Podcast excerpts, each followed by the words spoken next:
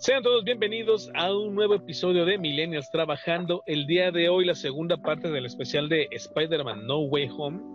Esta vez después del estreno, después de ya ver la película, después de ya tener aquellos minutos en nuestros ojos viendo lo que hace mucho tiempo posiblemente estuviéramos anhelando eh, acerca de esta nueva trilogía, o bueno, de la más reciente trilogía de, Disney, del, del universo cinematográfico de Marvel y teniendo a Tom Holland como protagonista como Spider-Man. Doy la bienvenida a mi amigo y compañero que se llama Coco. Hola a todos, bienvenidos a este nuevo podcast, a este nuevo, ahora sí, este nuevo número de Millennials trabajando.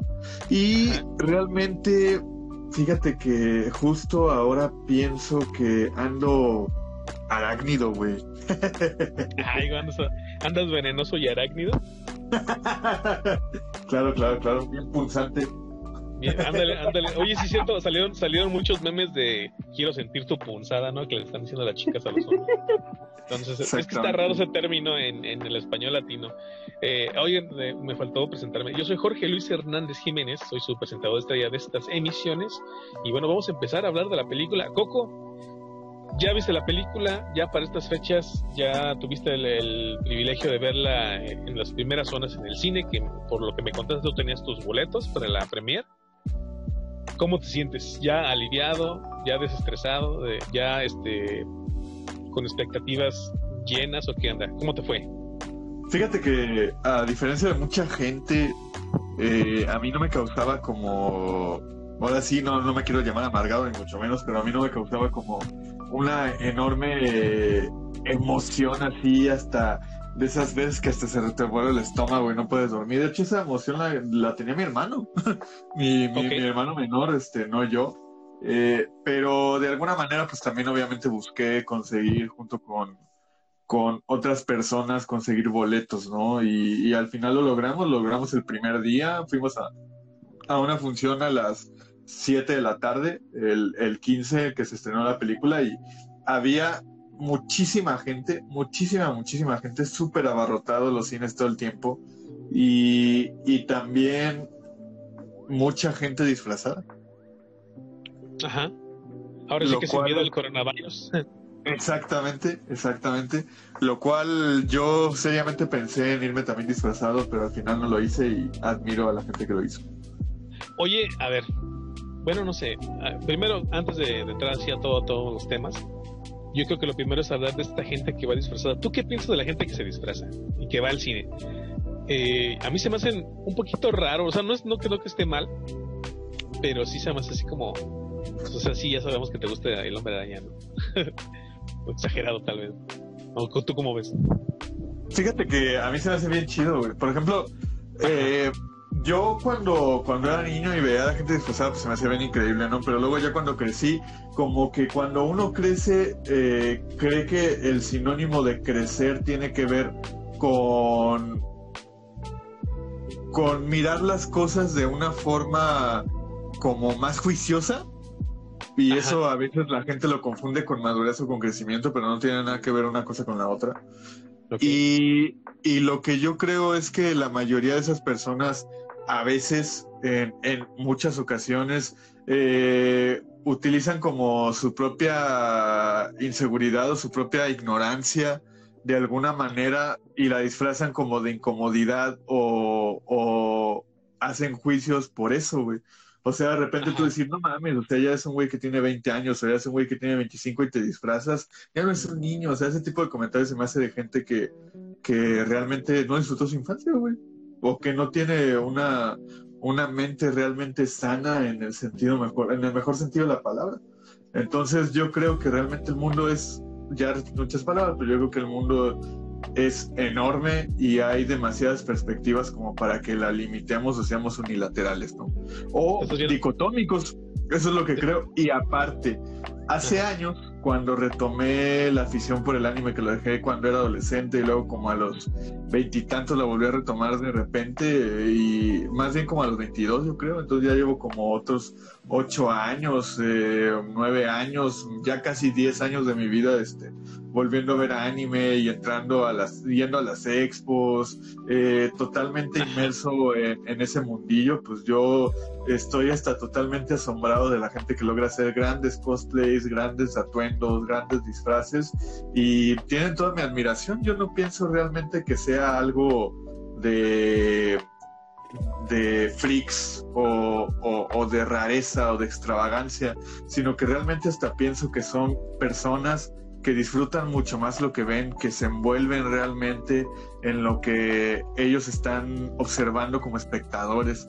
Entonces, yo creo que hasta lo disfrutan de una manera mucho más eh, aventada y muchísimo más apasionada que una persona promedio. Ok. Fíjate que no, yo sí juzgo a la gente que va disfrazada al cine, pero no a las, a las que van, por ejemplo, a las expos. ¿no? Por ejemplo, a la, más conocida en su momento, que era la, la San Diego Comic Con o las, o las expos que hay de repente aquí en, en, las ciudades de México, en las pequeñas ciudades como la nuestra, que es Celaya. Yo siento que hay una gran diferencia entre esta gente, o sea, los que hacen cosplay como tal, ¿no? La gente que, que, va disfrazada al cine, la gente que va disfrazada al cine, y lo digo con todo respeto porque a lo mejor yo también lo haría, o no sé, la verdad, este, pero sí me dan de repente como que cierta pena ajena, o que dicen ahí en internet, porque de repente dije, es que, es que no está mal, güey. Yo no digo que esté mal que tú vayas. O sea, yo me pondría mi camiseta, por ejemplo, de los cazafantasmas, o si tuviera, si tuviera el overall o el equipo, o sea, a lo mejor me lo llevaba.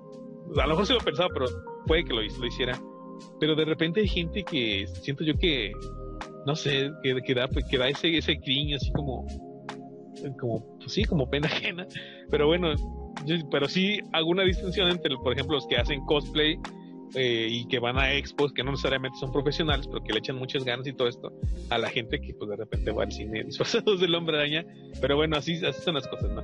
Oye, uno de los chistes más recurrentes que hubo antes de, del estreno, bueno, durante la preventa y antes del estreno de la película, era la gente que iba disfrazada a comprar sus, sus boletos y, les preguntaban, ¿no? oye, ¿y para qué película vas a querer boletos? Y, pues se quedaban bien así como, ¿es en serio que me estás preguntando para qué película quiero boleto? Cuando traía pues todo el, pues iba vestido de, por decir el hombre araña de, de Toby Maguire, ¿no? Sí, sí, no, no, vi infinidad de memes, la verdad, este, que inclusive revivieron hasta los memes de Spider-Man 3, güey, o sea. Sí. Pero, pero pues qué te digo, la verdad es que ya son parte de nuestra cultura, son parte de nuestra idiosincrasia y se disfrutan todos, güey, la neta. Ok, pues vamos así directo a la película. Coco, ¿cómo te fue? Cuéntanos todo lo que viviste ese día del estreno. Puta, güey, haciéndote una, una pequeña, una pequeña crónica, güey. Ajá. Es la primera vez en mi vida que me sentí este amedrentado eh, por una situación de salud pública, güey. O sea, ¿en, qué, ¿en qué lo digo? Por, pues, por, ¿o por qué motivo? Porque estaba abarrotadísimo, no había, esta vez no había ningún protocolo de seguridad, les valió totalmente madre. Y en muchísima gente. Y en las salas no había tampoco este, separación de asientos y aparte la gente entraba hasta prácticamente, no había güeyes en la, en la, en la sala que te checaran el boleto, sino hasta tú te podías meter, o sea, sí, ni siquiera protocolos básicos, o sea, eh, de comunes del cine, ya dejemos de un lado de la nueva normalidad, ¿no? Entonces fue algo un poco estrambótico. Y también por otro lado eh, sentí, te digo, un poquillo amenazada mi salud.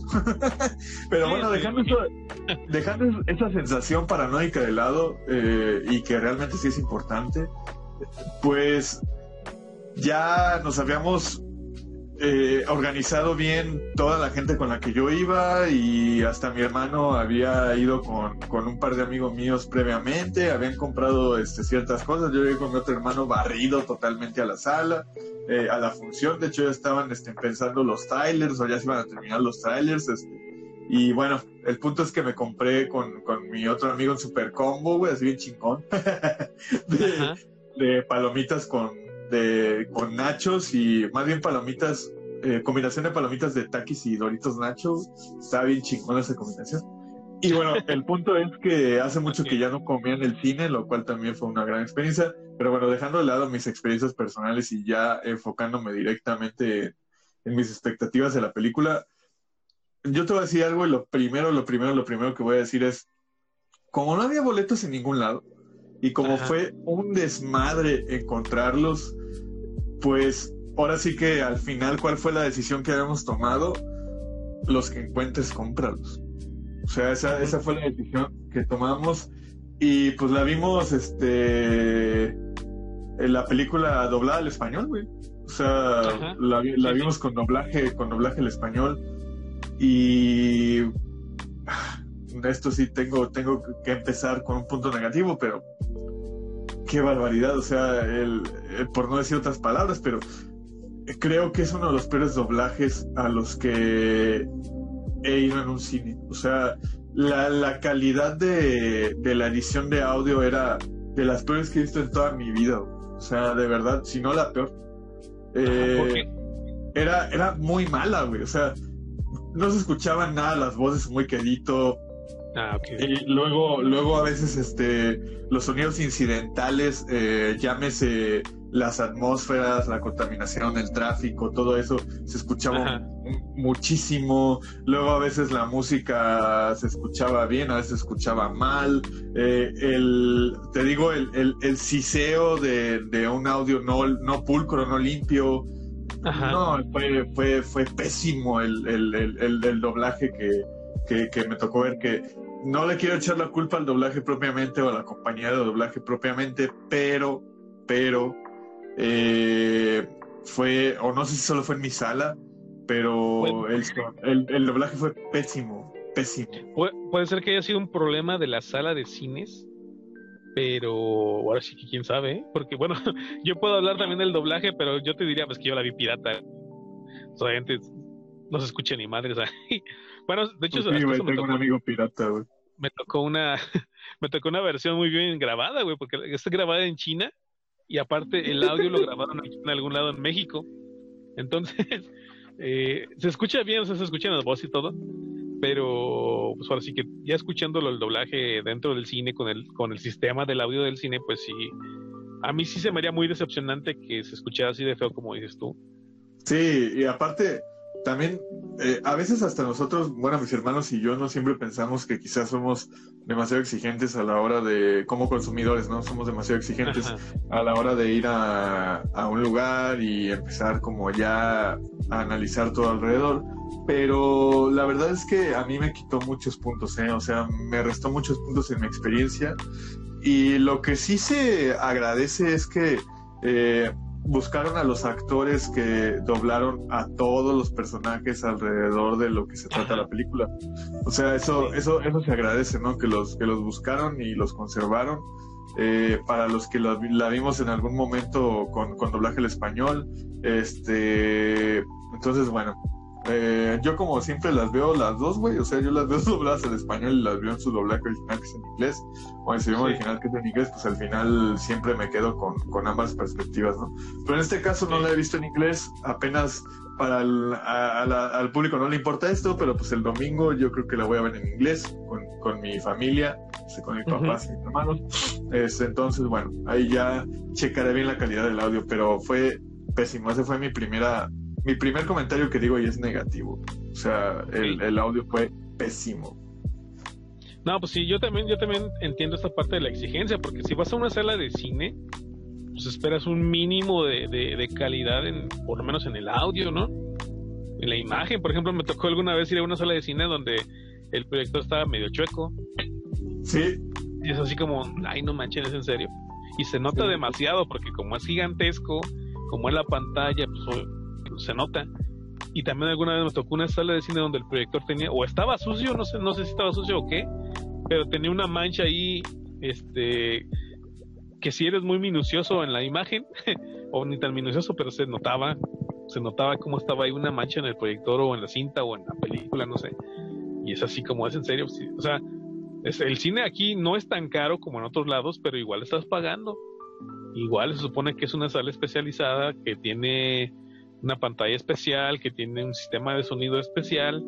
Ya ni te digo el 5.1, sino tendría que ser por lo menos estéreo y que se escuchara bien. Entonces sí, es por ese lado que claro, ¿no? Que, el, el audio este, hubiera fallado tan feo.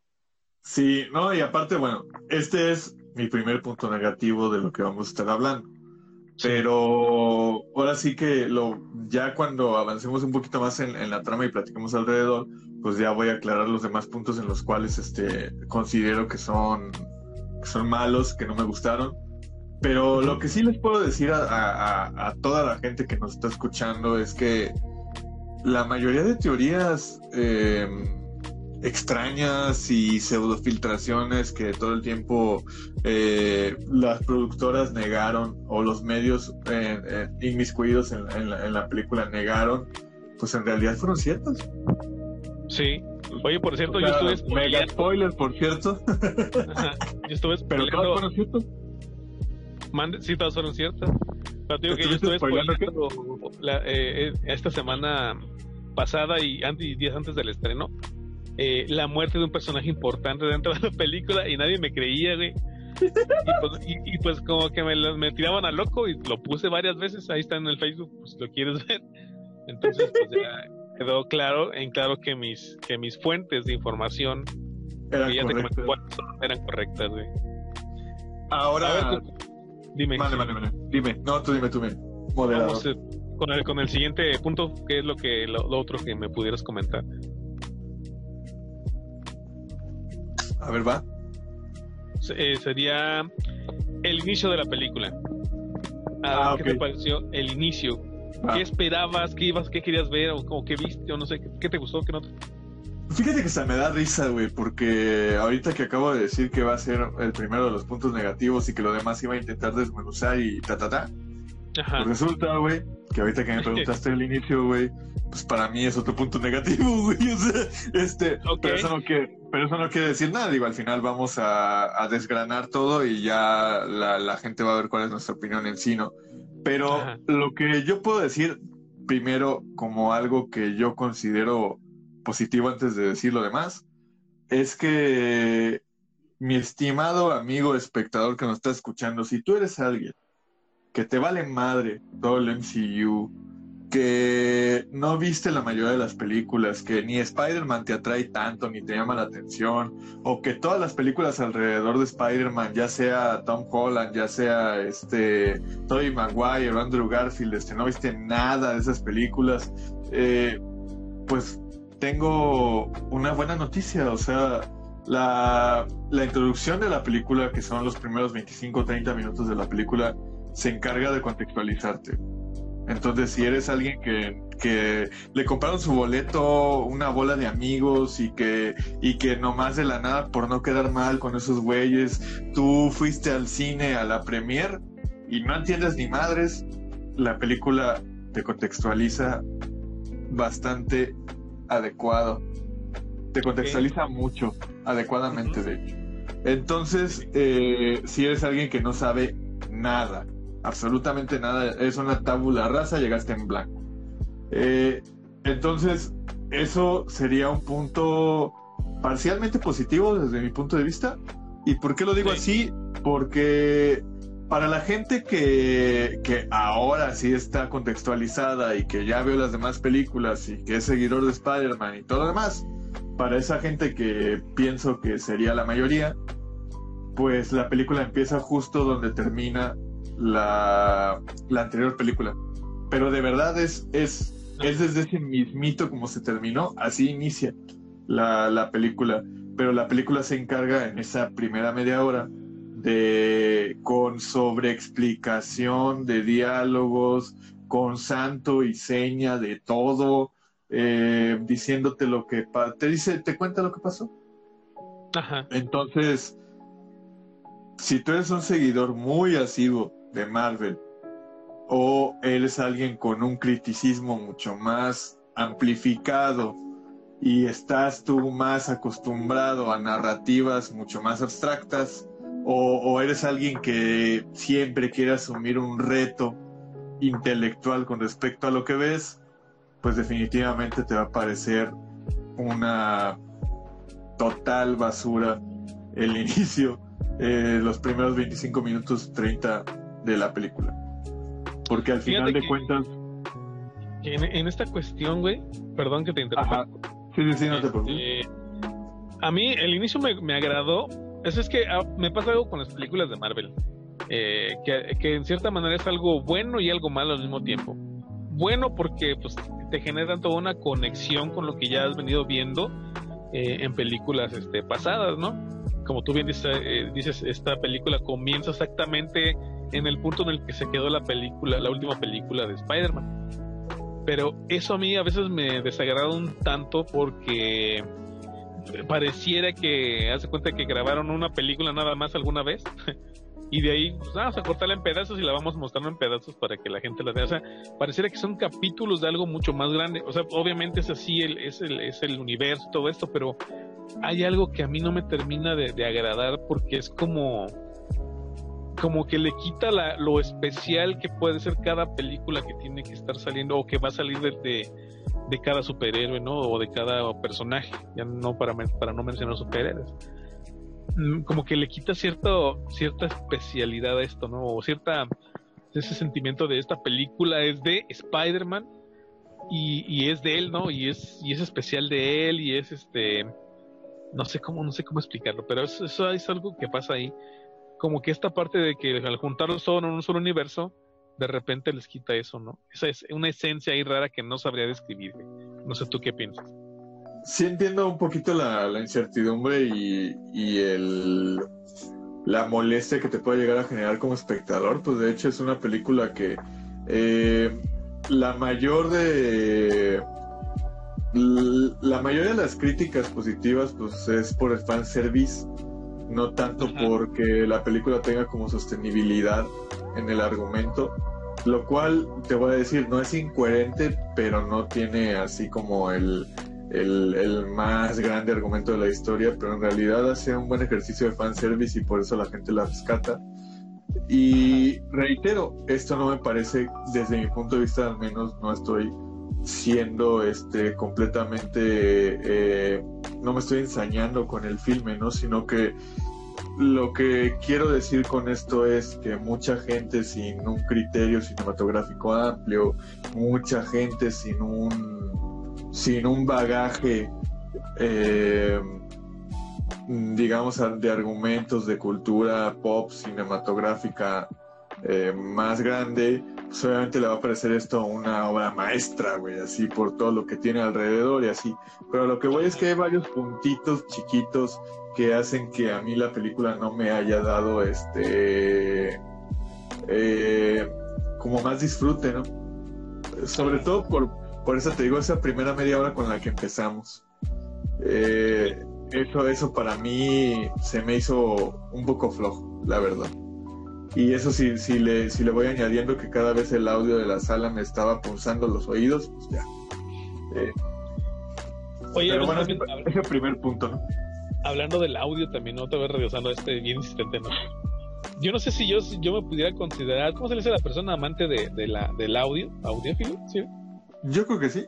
Ajá. Sí, no, es que había otro término que por, por ahí dijiste alguna vez, pero no recuerdo. Este, o sea, sí me gusta el audio de calidad y que se escuche muy bien todo y las bocinas y todo, todo esto me llama la atención. Un melómano. Yo siempre, yo siempre me. ¿Melómano? Ok.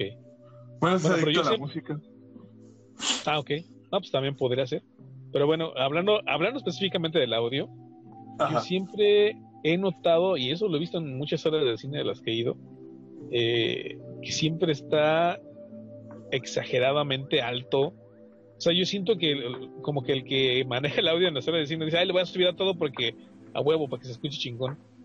Y a veces no necesariamente necesitas un audio que dé a todo lo que da para que para que se escuche bien. Yo siento que hay alguien que te, bueno, tendría que haber alguien que pues modere ahí el audio, porque de repente también por eso cuando le suben a todo, a las bocinas, pues se distorsiona y pasan cosas como las que de repente describes tú y tal vez sea eso, ah, bueno, parte de eso lo que te pasó a ti en, la sala del cine. O sea, imagínate unas bocinas que ya llevan unos, ¿qué te gusta? Cinco años, ponle tú, de, de uso en esa sala de cine, a todo lo que dan todos los días, especialmente los fines de semana. pues obviamente con el tiempo se van a ir desgastando y no y no creo que al menos aquí en México digan, ah, ¿saben qué? Vamos a revisar el sistema de audio si, si se ocupa eso se me hace un poquito este, las, de aquí. no sé tú qué piensas. Sí, no, no, opino lo mismo. También, este, la verdad es que sé que puedo sonar quisquilloso, pero también les hago la recomendación.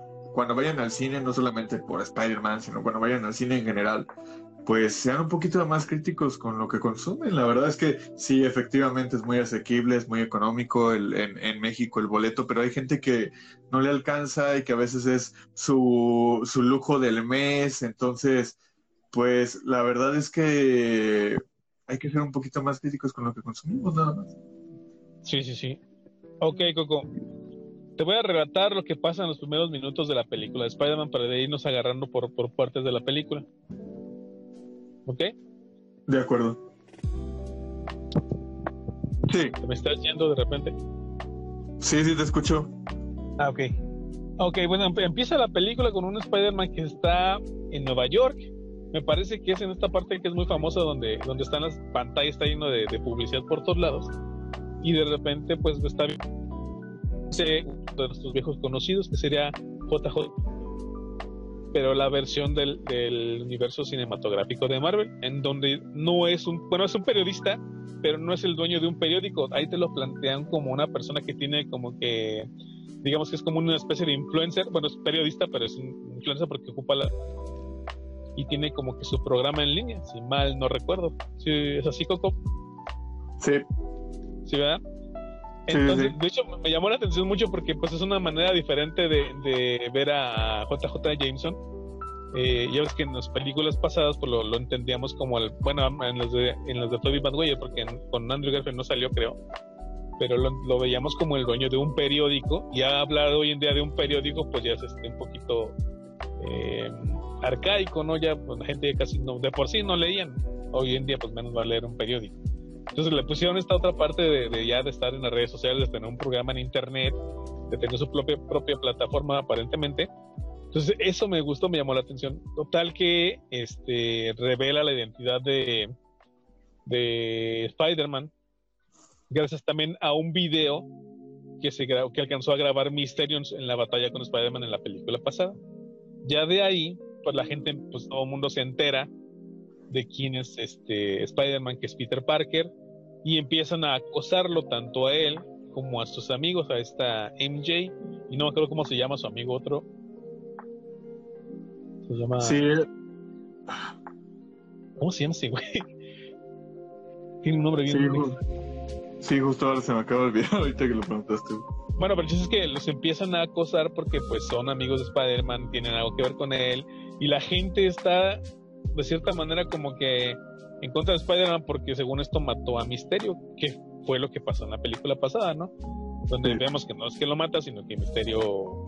Bueno, ahí se, se, forman un montón de cosas con, la tecnología de los Stark. Es lo que, te, lo que te comentaba también en el podcast pasado, ¿no? Que me, me, no me gusta tanto la, la influencia que tiene la, Tony Stark aún en esta película después de que ya se murió. pero bueno, todavía lo siguen mencionando, siguen apareciendo las tecnologías de Stark Industries y pues parte de esa tecnología fue la que se en, el asesinato de, bueno, en la muerte de Misterio y, con la cual están también culpando actualmente a Spider-Man de la muerte. Y, empiezan a salir los seguidores de Misterio y empiezan a acosar a, Spider-Man. Ya pasando el tiempo, pues eh, Peter trata de, de seguir su vida normal a pesar de lo que está pasando y trata de conllevar, bueno, de llevar una vida normal, eh, tratando de entrar a una universidad, que será el, al MIT.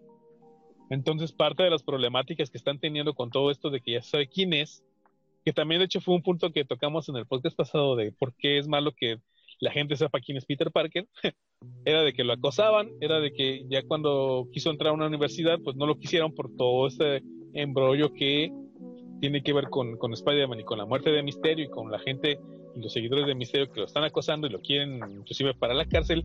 Y aparte el, el, el argüende que trae este JJ Jameson en las redes sociales pues para seguir incriminando a Spider-Man y a lo mejor meterlo a la cárcel. No sé qué es lo que espera realmente JJ Jameson. A partir de aquí Coco ¿qué pasa? a ver cuéntame tú. Pues fíjate que también hay que agregar que en esto en esto primero que estás planteando pues tanto pues Peter Parker se mete en problemas por intentar solucionar todo lo de lo de misterio, literal los acosan, ellos escapan, luego después a él lo arrestan, también arrestan este a, a Stan Gay, eh, también arrestan al otro amigo, que justamente no puedo recordar el nombre justo ahora, pero, pero también por otro lado a Happy, y de repente, ¿qué sucede? Luego los liberan y aquí va una de las teorías que la gente tenía y una de las filtraciones o pseudofiltraciones que, que según estaban pasando y que la gente tenía un buen de fe que sucediera y al final terminó sucediendo, que es la aparición de Matt Murdock. Aparece el personaje de Matt Murdock, que para los que no saben o no tienen conocimiento, pues Matt Murdock es Daredevil. Y Daredevil es del mismo, es el mismo que es Charlie Cox, que es, que es el, el que hace el papel en la serie de Marvel que, que patrocinó Netflix y luego después ya canceló y X, es el mismo, güey. Es el mismo, güey. Entonces ahí está la primera, la primera sorpresa, pasa una imagen, digamos, este, simpática con él, eh, y, la peli avanza. Entonces ahí el cine se volvió loco, güey. Con la, con la primera cosa es un cameo esa aparición, o sea, apareció muy poquito. Pero fíjate, una de las ventajas de ver la película pirata es que a mí también me tocó ver la, reacción de la gente. Entonces sí, la verdad la gente se volvió loca con, la aparición de Matt Murdock. No sé cuánta gente realmente se hubiera sabido quién es si no, si no aparece en la serie de Netflix. O sea, hablando de que es Daredevil y toda la historia que tiene ya, ¿no? Pero sí, efectivamente, fue una, una aparición que sorprendió a la gente yo ya sabía, eh, entonces a mí desafortunadamente no me sorprendió tanto. Pero fíjate que decían que, por ejemplo, en los trailers ya se veían indicios de, la aparición de Daredevil, nada más que estaba borrado digitalmente. Entonces, bueno, quién sabe. y muchas cosas más estaban borradas digitalmente en los trailers. Sí, sí, sí, ya después ya sé, ya cuando ves la película pues ya te das cuenta de chingos de cosas que están borradas. Pero bueno, de ahí, Coco. De ahí de ahí lo que sucede es que por la misma desesperación y, que no sabe a quién más recurrir y todo, pues decide contactar al Doctor Strange, que eso ya todo el mundo ya lo sabe. Y a raíz de que va con Stephen Strange a explicar la situación y, del por qué lo quiere, quiere inclusive como que él haga un hechizo para revertir todo, pero pues Doctor Strange le explica que eso es bastante complicado y pero que realmente puede haber una oportunidad con un hechizo que les borre la memoria, no tanto que que retrase todo, ¿no? O, que lo arregle, sino que solamente les borre la memoria lo que pasó. Entonces, ahí eh, resulta que para no hacerles todavía mucho más spoilers de lo, de lo que de lo que es la película. tu cuenta. pues ahí ahí tienen una controversia porque Stephen Strange sabe de antemano que, es este algo demasiado riesgoso, pero pues decía ayudar a Peter. De hecho, hasta yo en mi cabeza tenía cierta teoría de que igual no era el Doctor Strange, pero bueno, eso nunca pasó. este, y, al final decide ayudarlo eh, para que ya los demás que ya le estamos dando ciertos spoilers, pues por lo menos no sea completo. Eh, pues decide ayudarlo y en esa ayuda pues le dice a Peter Parker que no puede interrumpir su hechizo, pero una seguidilla de eh, gags eh, que, Peter hace y ciertas aclaraciones pues provoca un desmadre, provoca literalmente que se cuarteen las dimensiones y todo lo que quiere hacer Peter con el arreglo de MIT, del MIT para, para su novia y para su amigo, eh, provoca que, que de alguna forma él quiera seguir a una persona que podría ayudarle a resolver ese problema, pues resulta que en medio del tráfico, eh, pues se cruzan con ah, el toco. Ahí te brincaste. Eh, vamos a hablar del hechizo. A ver, el hechizo primero, Peter. Ah, bueno, tenemos aquí un Peter Parker que viene ya bien, bien delineado desde las primeras dos películas que, que tiene esta trilogía de Marvel. Y eso, fíjate, eso es lo que me molesta a veces de este Peter Parker, porque yo sé que se supone que es inmaduro y todo eso, ¿no? Pero al momento de que el Doctor Strange le dice, vamos a hacer este hechizo, que es algo peligroso, pero que te va a poder ayudar, y aparte le dice, es que te vamos a olvidar todos, pero pues si es lo que necesitas, pues lo vamos a hacer, porque no hay otra forma de hacerlo, ¿no? Y este baboso de Peter Parker en ese momento, y a mí me molestó, de hecho, se me hace muy molesto, güey, que haga eso, pero bueno, eh, ya ves que empieza a hacer el hechizo, empieza a hacer todo su ritual y este por interrumpe, ¿no? Porque quería hacer como que pequeños ajustes al hechizo. Para que, por ejemplo, no lo olvidara a su novia, eso es para que no lo olvidara a su amigo que se llama Ned, güey, se llama, ¿cómo se llama? Ah, sí, Ned, Ned, Ned, y luego para que no lo olvidara a su tía May, y así se iba yendo, entonces por ese, por este argüende que empieza Peter Parker, es que este hechizo sale mal, ¿no? Y al principio no, no se entiende muy bien, bueno, no lo dicen explícitamente, pero solamente al momento de que este hechizo empieza a salir mal, en que empieza como que a revolverse, hacer todo esto, es cuando pasan ciertos acontecimientos que después se van a notar más en la película. Pero fíjate lo que más, lo que más me cayó gordo, o se me hizo muy baboso, o sea, no, no, no sé cómo decir, pero no me gustó, digamos, tanto. Eh, fue que cuando ya pasa todo esto del hechizo, hizo su desmadre, Luego le pregunta a este, no sé si le pregunta al doctor Strange a Peter Parker que si no intentó hablar por teléfono con los del MIT para que, pues para abogar por sus amigos para que ellos sí lo recibieran, aunque a él no lo recibieran por todas no de quien se reveló su identidad. Y Peter Parker le dice que no, que a poco eso se podía hacer. O sea, ese es otro, otro de los chistes que sale ahí en la película. Pero sí es así como, ay, no manches, ¿es en serio? O sea, se entiende por la inmadurez de Peter, se entiende porque pues, se le hizo más fácil ir con el Doctor Strange a ver si podía hacer algo, pero también es como, es en serio, o sea, si el Doctor Strange no hubiera aparecido en la vida de Peter Parker, esa, toda esta película no hubiera existido entonces. ¿No? De hecho, de hecho diste, diste con un muy bueno, muy buen argumento al final, pero eso ya después lo vamos a rebatir. Lo que, lo que sucede aquí es que mucha gente, y también yo noté que algunos estaban molestos como tú por esa misma reacción, pero en realidad mucha gente olvida que Peter Parker en la época de plata de los cómics fue el primer adolescente en la historia en ser un superhéroe. Ah, y de hecho mucha gente a Stanley le, le juzgó de loco que, no estaba bien, que cómo iba a ser un adolescente un superhéroe, que cómo un mecazo literalmente iba, iba a querer este salvar el mundo o, cómo iba a tener ideas si no tenía un pensamiento maduro, X. Eh, entonces, eh, a Stanley lo tacharon de loco, él creyó en su idea, lo publicaron, fue un completo éxito. ¿Y qué sucedió? Que Stanley se dio cuenta de que su mismo personaje al ser un adolescente tenía muchísimas capas alrededor. ¿Y cuáles eran esas capas? Pues las capas eran la inmadurez, eh, eran al mismo tiempo ah. también la, indecisión, eh, la, poca capacidad analítica eh, y de alguna forma el, no medir las consecuencias de sus actos, ¿no? Pero que al ser adolescente y al, al que sucedan esas consecuencias, pues precisamente te duele más y creces ya cuando, cuando literalmente te suceden, ¿no? Entonces, a mucha gente se le olvida que Peter Parker es un adolescente. Entonces, a mí se me hizo extremadamente congruente esa escena. No me molestó, pero también, este, por otro lado, mm, a veces no entiendo lo, el, el, tinte cómico que le quieren dar a las películas, pero se me hizo, se me hizo congruente se me hizo totalmente congruente.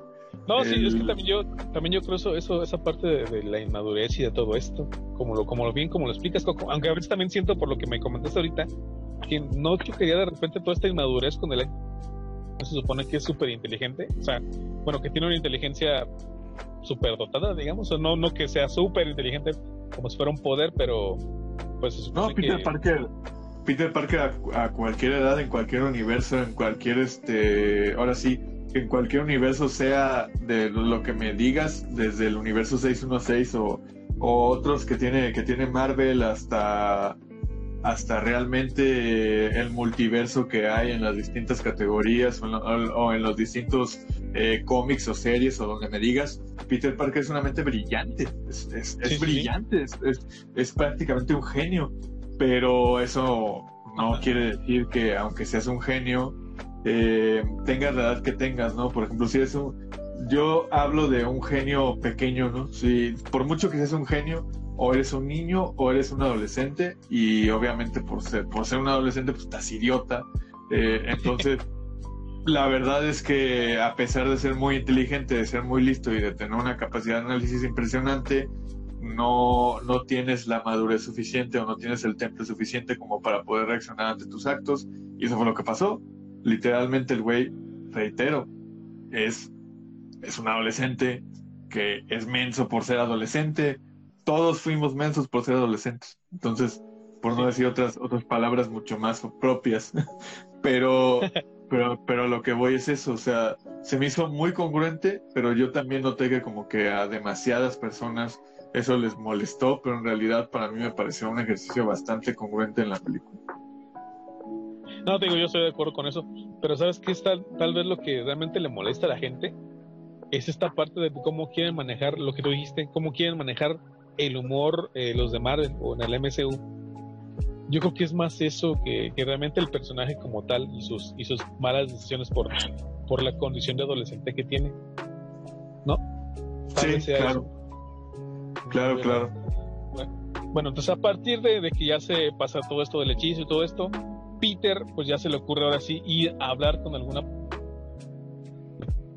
para abogar por sus amigos para que los reciban en el MIT y resulta que va en busca de, esta persona que, bueno, pide, le pide ayuda a Flash Thompson, que era que, quien sí había entrado al MIT y que estaba o que iba a ir a un evento de, los alumnos de ingreso y le comenta que con quién pudiera hablar para, pues, para ver si podía resolver la situación de MJ y de su amigo Ned. Ya le dice que con tal persona que está, que ya va rumbo al aeropuerto, entonces lleva a Peter rumbo al aeropuerto y a encontrarse con esta persona. Después de ahí, ¿qué pasa? pues de ahí ya empieza como a, de alguna manera logra parar a, a la persona que iba al aeropuerto y como que esa persona lo toma muy a bien y, y después pues Peter Parker se va dando cuenta que hay un desmadre ahí, se está gestando literal una, una destrucción total en la carretera, empieza a haber un relajo ahí. La primera punzada, güey, ¿no? Desde adentro de la película. Ajá, sí, exactamente eso, eso me gustó, güey. Eso me gustó que fue por fin la utilización, al menos yo, más, más este, explícita del sentido arácnido. O no sé tú qué piensas. Sí, sí, pero lo que sí estoy de acuerdo contigo hace rato que decías era la traducción, güey, como que la pulsada. Pero bueno, me falta verla en inglés para ver cuál es la palabra que emplean específicamente, pero sí me hizo un poquito de ruido escuchar punzada. se, me hizo, raro. Eh, a menos de que México suena medio alburero, ¿no? Suena raro, güey. o sea, sí, sí, sí puede haber un doble sentido acá en México. Y, y ya, precisamente él por su misma intuición y por su misma responsabilidad que siente como héroe, pues va a ver qué pedo. Y automáticamente se pone el traje y pues empiezan, empiezan los, los Spider-Vergazos y pues ya ahí es como de las primeras escenas, la primera escena de acción posiblemente de la película, la cual está pues bastante bien montada, está chida. De hecho los efectos especiales son muy buenos, sobre todo la iluminación, la paleta de colores ayudan mucho a, disfrutar mucho más el combate. Eh, no como por ejemplo la primera película de Spider-Man que fue precisamente en el combate final contra... Eh, ¿El buitre?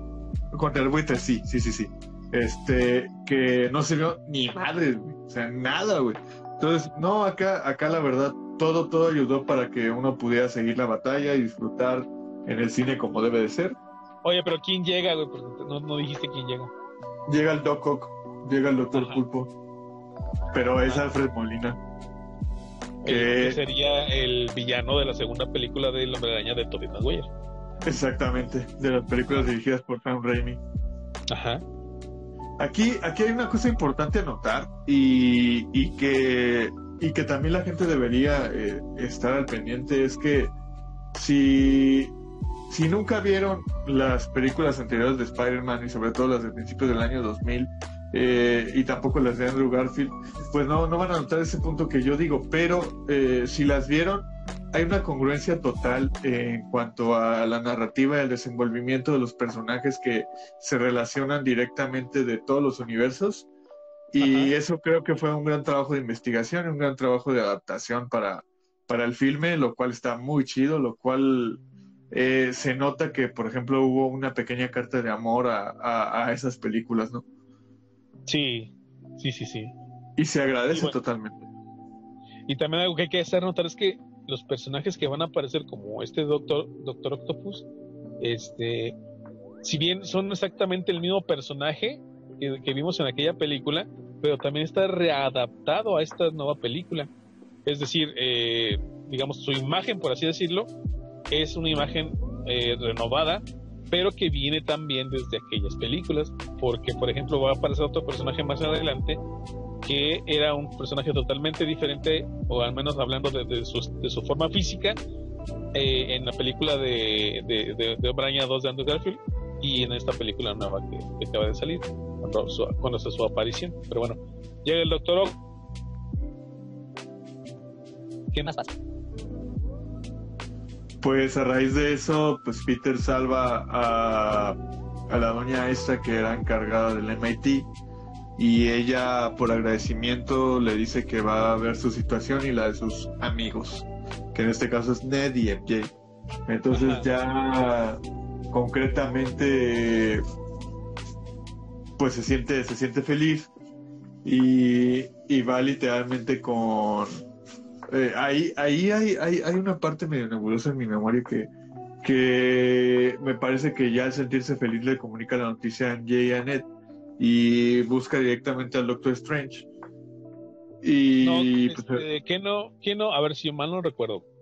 El, Doctor Octopus llega y ataca el, el puente y como ve Spider-Man, pues piensa que es este el Spider-Man que él conoce, ¿no? Sí, ahí le dice que no, que no es Peter, y se va sobre él y luego ya cuando lo atrapa, digamos, y se fija que no es Peter, o sea, se da cuenta que no es Peter el que él conoce, que es otro. Hasta yo me acuerdo ahí, ya había salvado a la señora que está, que era del MIT. Y lo que pasa después es que el Doctor Strange los teletransporta al Doctor Ock a, una prisión, digamos, donde estaba encerrando a, ese, a los villanos que se acababan de saltar de otras dimensiones. Ah, es verdad, sí. Entonces ya lo transporta ahí y le empieza a explicar a Peter pues qué pedo, qué pasó con el hechizo y por qué y por qué está pasando o por qué llegó esta otra persona, porque Peter pues no obviamente no sabe quién es y el otro sabe que es el Spider-Man que él reconoce, bueno que él recuerda que cuál es que es el Peter Parker que él recuerda. Luego de ahí qué como Luego de ahí lo que ocurre es que a ver, aguantaba las cartas. ¿No te, falta su crawl, güey, para la memoria? sí, güey, pues es que es una película muy larga, güey. O sea, dura dos horas y media, güey. Ay, no mames. La, la película de la Liga de la Justicia de Zack Snyder dura tres horas, güey. Y yo me acuerdo punto y seña de cada cosa. Dura cuatro, güey, casi cuatro horas, güey. Sí. La, la, Liga de la Justicia de Zack Snyder. Sí, pero porque literalmente es una historia más, mucho más plana, güey. Uh, Güey, es mala, güey. O sea. No me ya, güey, estamos hablando de Spider. Sí, sí, sí. Bueno, este. muy sobrevalorado Zack Snyder, por cierto. Eh, pero, a, ver, a, refrescanos. ah, bueno, ya llevan a Peter y le explica al doctor, eh, el doctor Strange le explica pues, que qué onda que está pasando y le, y le va a encomendar como trabajo pues que vaya a tapar a todos estos villanos, a todas estas presencias que habían llegado de otros universos por culpa del, hechizo que se mal logró, ¿no? Ah, sí, y de hecho Le, Peter pues em, eh, eh, dice voy, voy, a necesitar ayuda y qué hace pues aparte de que ya eh, digamos ha resuelto la situación del MIT para Ned y para MJ pues aparte pues de comunicarles eso va y les pide ayuda para regresar a estas presencias a sus universos porque si no pues va a haber un caos Sí, y ahí se da cuenta en cada una de las historias porque los villanos se lo dicen, o que cada uno de sus universos se había salido o había entrado al universo de, ese Peter Parker de, cuando estaban a punto de morir. Sí, sí. Ah, mira, por ejemplo, después del Doctor Ock, ¿a quién sigue? ¿A quién es el segundo que atrapa? Me parece que es este Electro, ¿no? Sí. sí, es Electro en un bosque. Va, con, va y se encuentra Electro en un bosque y también. Ah, para esto el Doctor Strange también es como una especie de láser que le pone en la mano. una máquina con para, para, para transportarlos a, a, esa prisión que estaba haciendo debajo del Santo Sanctorum. Y al, al mismo tiempo de que se encuentra con Electro, se encuentra con Sandman también. Ajá, en esa misma, en esa misma, en ese mismo lugar se encuentra con Sandman. Y Sandman le ayuda. En Sandman, ajá, en Sandman le ayuda. Que es el Sandman. Pero se molesta. Ajá, sí. Y se molesta Sandman con él porque lo captura y lo encierra también. Ajá, sí, de hecho sí.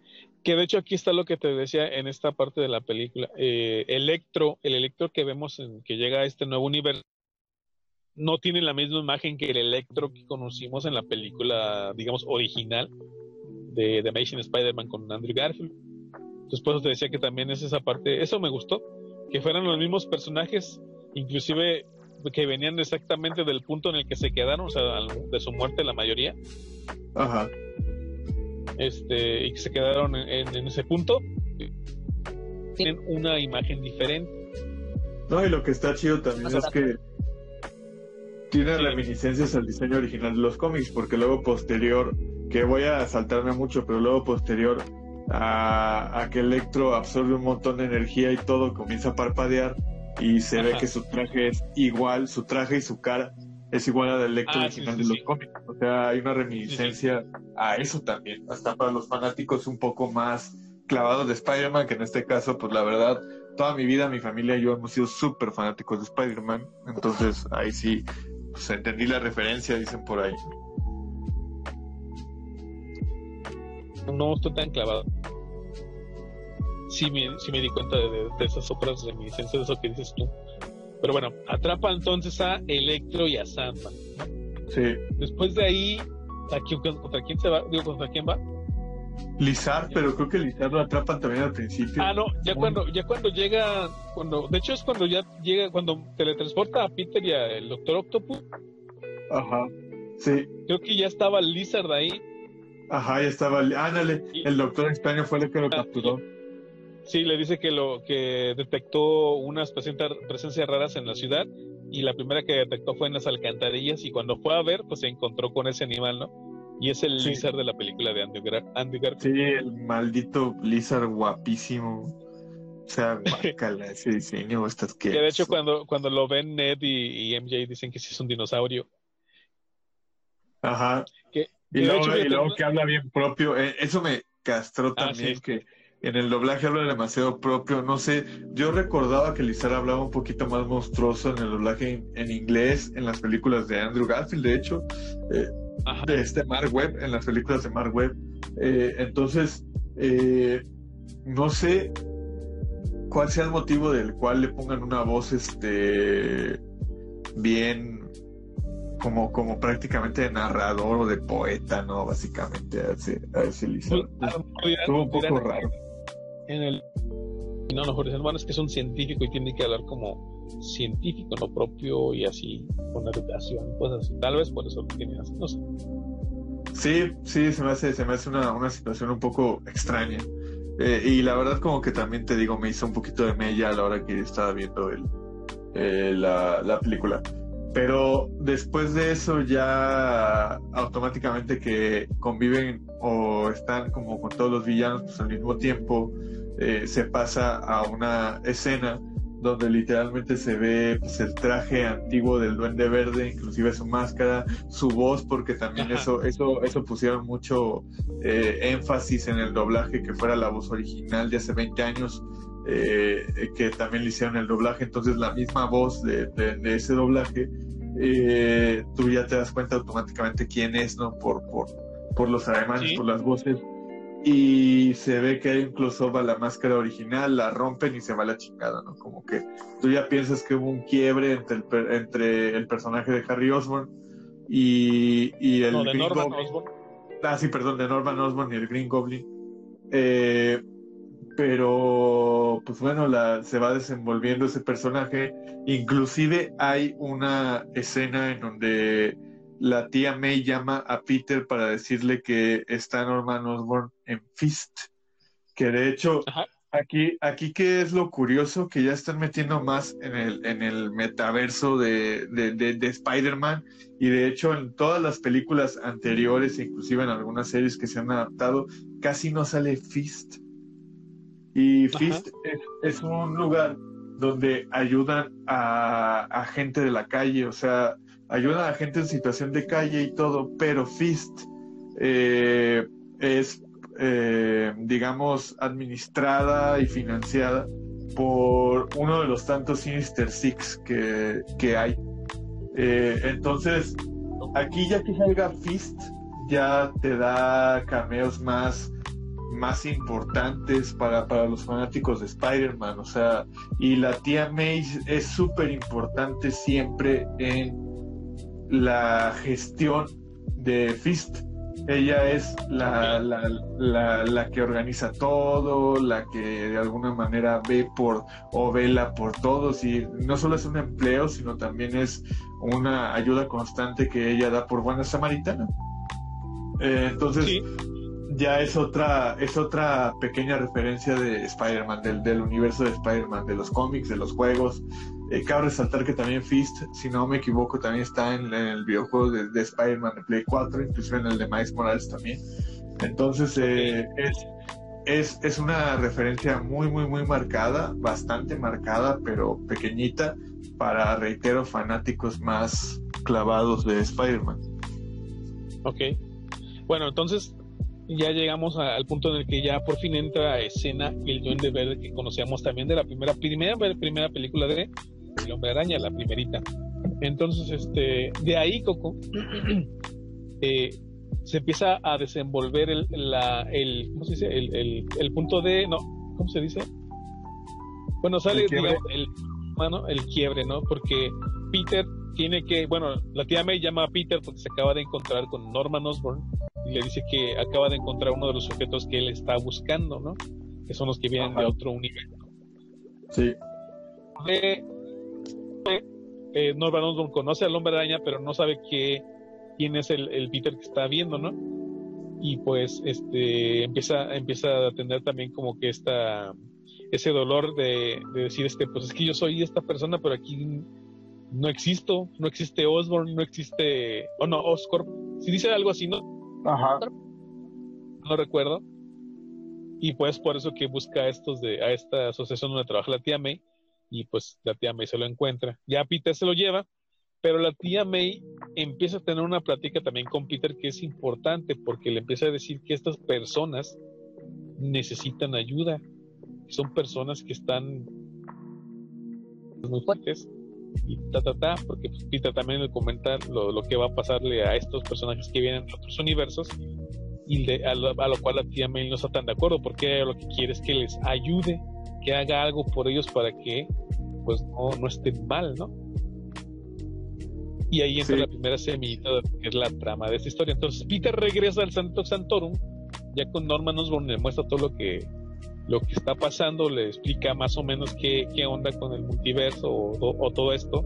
Se encuentra, eso me gustó, eso fíjate, ahí es donde ya empieza el fan service a todo lo que da. Cuando se llegan al Santo Santorum con, con este Norman Osborn, y Osborn ve al doctor Octavius y los dos se reconocen, ¿no? Pero Octavius dice que tú no, no, no, no eres el Norman Osborn que yo conozco, porque el que yo conozco está muerto. Y él dice, pero es que yo estoy muerto y así no. o sea, eso, eso, eso me agradó porque pues te, es recordar las películas, recordar lo que ha pasado y ahorita tenerlos ahí una vez más. Entonces es como, como muy chido ese fanservice. ¿Tú qué opinas, Toco, de esto?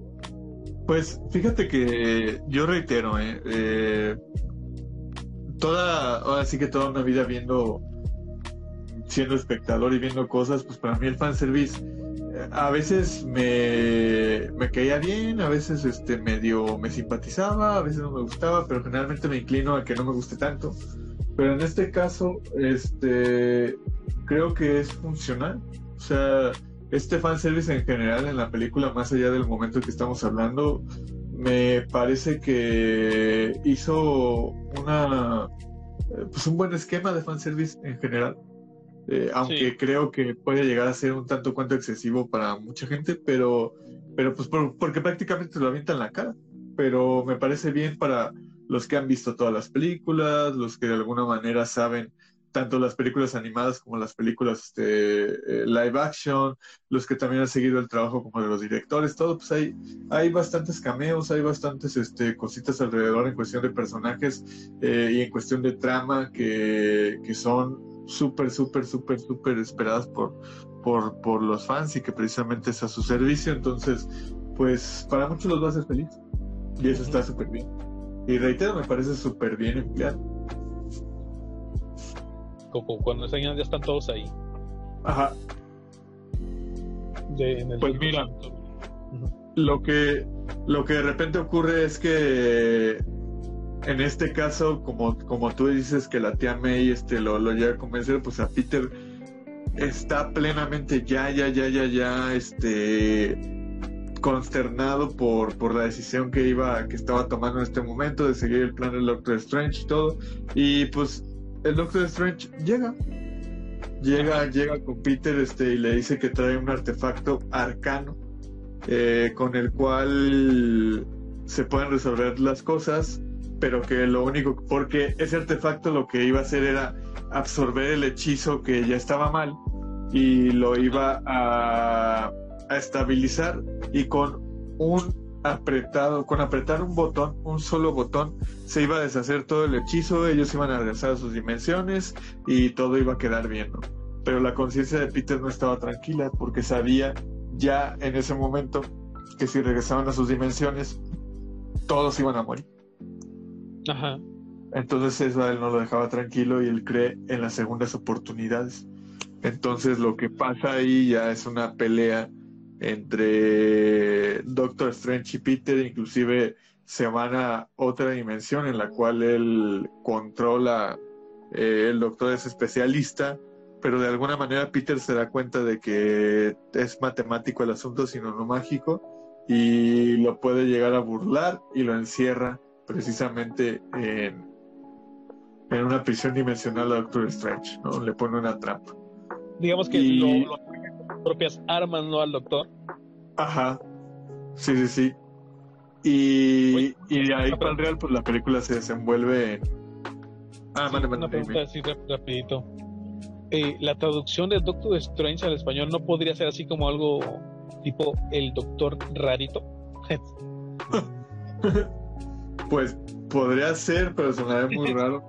Como por ejemplo la traducción del Pato Lucas, que aquí le decimos Lucas, eh, en inglés es Daffy, que Daffy significa maniático, significa loco, significa demente, significa insano mentalmente.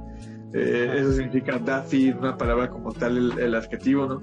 Pero pues aquí como para poder hacerle la, la traducción un poquito más fidedigna y que tuviera un nombre propio, pues le pusieron Lucas, lo cual no está mal, este, pero tu traducción es más extravagante.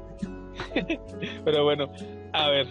Entonces nos quedamos en que, eh, bueno, Peter se le revela al Doctor Strange por esta cuestión de que él cree en las segundas oportunidades y como escucha las historias de todos los de todos los villanos que atravesaron este a este universo, eh, Peter pues pretende, ah, aparte por influencia de su tía May, pues él dice, bueno, hay que hacer algo para ayudarlos, para que regresen a su universo y no se mueran, ¿no? O no sé, o bueno, no sé si entendí eso mal, porque también puede ser de que les ayudaba y todos se podían quedar en este nuevo universo, pero no, ¿verdad? No era así. No, no, no, era, era lo que dices al principio, pero lo que acá proponía Peter al principio es que se podía cambiar el, pues ahora sí que su destino, pero el Doctor Strange le dijo que no pueden jugar con los hilos de la realidad de las dimensiones, que porque su destino no, no es Spider-Man como tal, sino también es completamente incidental. Spider-Man pudo haber sido, pudo haber sido otro, pero su destino de todos ellos era morir.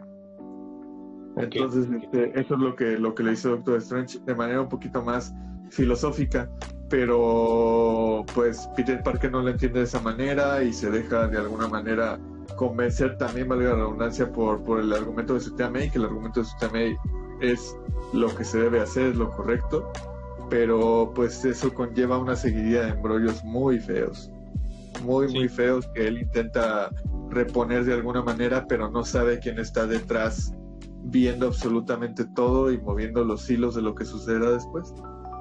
Ok, entonces Peter Parker decide ayudar a estas personas. Ya, ya dijimos, se le revela al Doctor Strange, eh, le ataca al Doctor Strange con sus propias armas, por así decirlo, y lo deja atrapado en una dimensión que se conoce como la dimensión espejo, que fue creada, me parece, que por el Doctor Strange.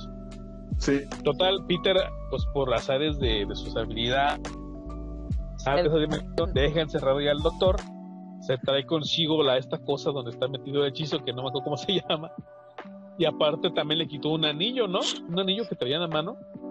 Sí. Que era para, que... es para crear los portales, por lo que se ve, o por lo que vi. La verdad es que no conozco mucho de la historia de Doctor Strange y las películas no me gustaron, entonces no, no, ahí sí me voy a equivocar un poquito de repente si hablo de él. Eh, al Doctor Rarito le voy a decir yo. Entonces, yo, este... yo no he visto la, la película de Doctor Strange. ¿Ah, no, no has visto? No la he visto, creerás. Es de las que me faltan.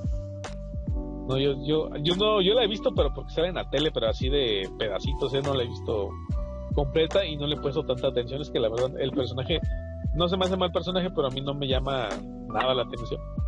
Está chido. Bueno. No, yo no digo que no, pero digo, a mí no me llama la atención. Pero bueno, digo ya.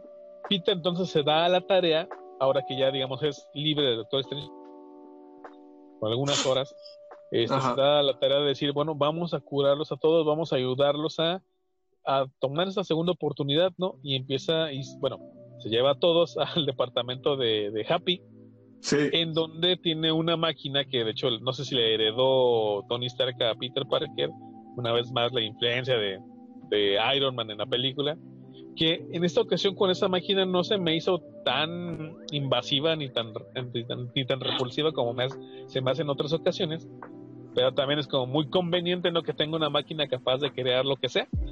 pero bueno, vamos a aceptarlo porque así está el universo y eso ya viene planteado desde antes. Eh, con esta máquina Peter pretende pues hacer todo lo necesario para poder curarlos a, a todos de las cosas malas que tienen, ¿no? De, para quitarles la locura, para quitarles este, los poderes o para, sí, pues para, para, para volverlos seres humanos normales, digamos, ¿no? Pero ¿qué pasa ahí, Coco? A ver, cuéntanos. Pues ahí pasa que comienzan a, él comienza a precisamente, eh, pues inventar o crear los cada uno de los tratamientos para ellos y con el primero que empieza es con, con el con el profesor Octavius no con el con el doctor Pulpo, con el doctor Pulpo ah. y lo que hace es que se da cuenta de su análisis y ya lo habían explicado eso en, en la película del, de los 2000 no ya, ya, ya, ya lo habían explicado que sí. sus tentáculos lo dominan y lo dominan tanto que todo el tiempo yo veces en su cabeza, entonces siempre, siempre, siempre, siempre está alterado, está molesto. Entonces Ajá. lo que lo que hace es que él eh, genera un chip que le da de nuevo esa, ese control de, de, la mente de Octavius hacia los mismos tentáculos en lugar de al revés y automáticamente se apagan las voces y él está de su lado. Eso, eso es lo que sucede. Y también genera un, una especie de, de, apagador de energía para Electro. Y, y, justo cuando, cuando ya todos aceptan la situación y, y, ya él va, va de alguna manera resolviendo cada uno de los inconvenientes de, de, de, de los villanos, pues empieza a hablar. Eh, este Norman, empieza a hablar Norman, pero a Peter eh, eh, en, de un momento a otro el, la punzada o el sentido arácnido le dicta que hay, hay peligro, pero no sabe de quién, voltea a todos lados y ahí es donde él se decide por, por, por Norman Osborn. Y resulta ser que Norman Osborn nunca fue Norman Osborn, de que nunca dejó el Duende Verde y de que en realidad el verdadero interés del Duende era comprobar hasta dónde llegaban las ideas de Peter y en una seguidilla, en, en una seguidilla de palabras, de discursos, pues logra convencer al resto que, que, en realidad no vale la pena, que ellos más bien deberían vivir en sus universos y hacer el desmadre que ellos quieran, ¿no? Sí, para esto, fíjate, Electro, también desde el principio que cuando llega a esta nueva realidad, a este nuevo universo, eh, él se da cuenta como que es una energía diferente que le agrada demasiado y que no es tan fácil que él en su momento la quisiera dejar. De hecho, es de los primeros que aparentemente si la, bueno, si la gente se deja llevar, pues él es el primero que uno pensaría, este es el que se va a revelar, porque era el que desde un principio decía, es que a mí me, me agradó esta energía, quiero más, ¿no? Sí, sí, sí. Entonces, él no estaba plenamente convencido pues es el primero en convencerse por las palabras de, del Green Goblin. Ajá. Ajá. Entonces... un, este, un, pequeño apartado, Coco. Hablando de, de, la máquina que tiene Peter para ayudar a los villanos, una vez más, fíjate, esta, y esta es una de mis críticas contra la, la presencia del Snable de Iron Man en el universo de Peter Parker, es que si no hubiera conocido a Iron Man esa máquina no existiría, entonces Peter no hubiera podido ayudar a los villanos. Y ahí una vez más se cae toda la película. Pero bueno, ese era el... No, digo, digo ahí, ahí al final, mira, yo estoy de acuerdo en que es una superconveniencia de John, eso sí estoy de acuerdo, pero por otro lado, el inconsciente colectivo de las personas disfrutó tanto tiempo el, personaje de Tony Stark como tal que lo, aunque, aunque lo quieras difuminar o aunque de alguna manera quieras que tengas alguna, alguna, alguna pequeña referencia, algún pequeño atisbo del personaje, pues la gente lo va a gozar porque lo amo, lo amo. Claro que también entiendo un poco ese, ese sentido que tú dices como de protagonismo, ¿no? Pero al final no me parece que esté tan latente, solamente sí lo influencia demasiado, pero en lo de conveniencias de guion estoy totalmente de acuerdo. Sí, sí tiene, sí tiene muchas, como cualquier película de superhéroes. Ajá. Pero bueno, esa era, crítica. es que fíjate, a mí Iron Man me gusta el personaje en, el MCU, pero de repente ya lo quería meter en todo, ya todos tenían que tener armaduras, ya todos tenían que hacer cosas tecnológicas, si no, no, no funcionaba. Entonces, no, pero bueno. Déjame, respiro, hundo. Entonces ya de aquí, el Duende Verde ya se revela como el gran villano de la película y qué buena putiza le pone al Peter Parker. Una vez más, una, vez que ya dice, ¿sabes qué? Yo no te voy a hacer caso, yo, nosotros somos dioses y los dioses no tienen por qué seguir eh, las órdenes de alguien más. Los dioses están para hacer lo que ellos quieran y que se le va encima a Peter Parker y le pone la putiza de su vida hasta el momento en, el MCU. Y eso que ya lo habían matado con las gemas del infinito. A ver, entonces, ¿de ahí qué pasó? ¿Qué opinas de esta pelea del Duende Verde contra Peter Parker. No, pues de ahí se arma un pandemonium. De hecho, todo lo está transmitiendo este eh, Jameson, este JJ Jameson, eh, porque literal llega a la casa de Peter Parker por una investigación que le estaba haciendo, que en realidad chismorro que investigación, pero... Era más un paparazzi que... Ajá, pero resulta ser que Electro arma un desmadre, este, se apaga el edificio, Lizard no se podía meter, lo dejaron en un tráiler, entonces escapa de ese tráiler, bueno, este, un desmadre, pero el que se queda al 100% pues es el Duende Verde. Happy se entera de la situación y como que tiene un mal presentimiento intenta llegar a su casa, pero cuando llega a su casa lo arrestan, pero previo a que arrestan a Happy, eh, se arma todo un relajo, se destruyen un montón de cosas alrededor. Y, ajá, es una batalla en donde tú lo dijiste muy bien, le ponen este, a Peter la madriza de su vida, pero resulta ser que ya en el momento en que eh, la tía May, de alguna manera, aunque ah, la habían rescatado y todo, eh, se queda intentando apoyar a su sobrino.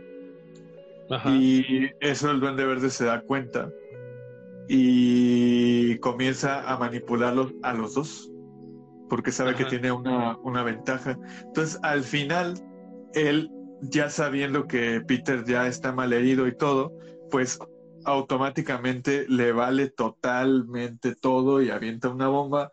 Y Peter, al ver que, que, que va a caer la bomba, ah, porque primero este, ve a la tía May y la tía May como que quiere este, defender a Peter y cuando quiere defender a Peter su planeador eh, controla su planeador para que golpee a Tia May.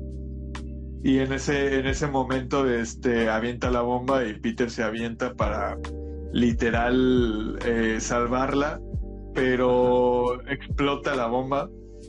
Eh, no logra alcanzarla, explota la bomba. Y ahí es donde conlleva, pues literal, lo que mucha gente se ha spoileado alrededor de, de, de las redes sociales, ¿no?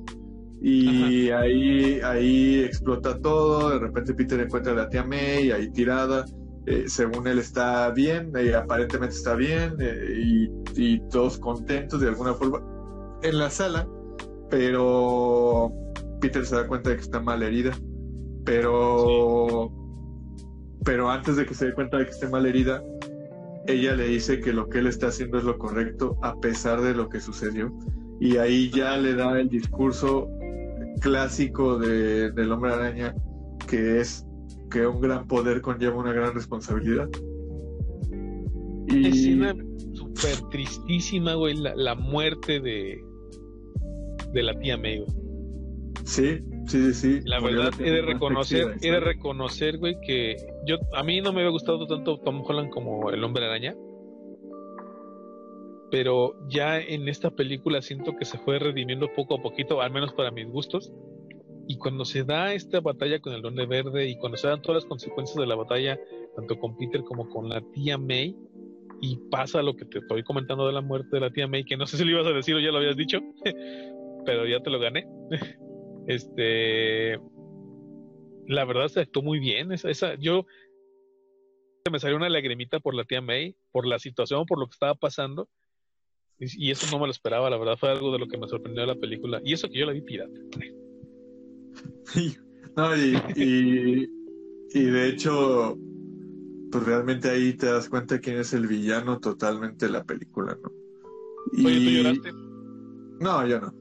Yo, yo realmente casi no lloro al ver películas. O sea, solo un par de veces ha pasado. Qué insensible, ¿eh? Pero bueno. Pues, este, y y lo que te iba a comentar era que ahí es donde, donde le dan ese discurso a Peter y cabe resaltar que en las anteriores películas, cuando Peter comienza a madurar, cuando Peter tiene su rol como superhéroe, cuando Peter sabe que su destino es, es ser Spider-Man y ser un héroe, es cuando hay una enorme pérdida alrededor de su persona. Sí. ¿Y, qué pasa? Que en la película de Sam Raimi fue el tío Ben, que es el tradicional, el, fallecimiento tradicional de cómo Peter entiende las cosas. Con Andrew Garfield, que también es una, son unos cómics clásicos este, bastante dolorosos también. Eh, que en, el caso de Andrew Garfield es Gwen Stacy. Eh, y en este caso, en esta, eh, esta pérdida en, No Way Home es la tía May. Que los tres son puntos fundamentales de Peter Parker, son prácticamente sus únicos familiares. O sea, su novia y sus tíos, que son la única familia que tiene. Eh, y, y pues ahí Peter comprende muchas cosas. Es como el, el punto de quiebre y el punto de, de evolución del personaje. Y se da cuenta que en realidad esto ya no es un juego. Ajá. En esa, en esa escena.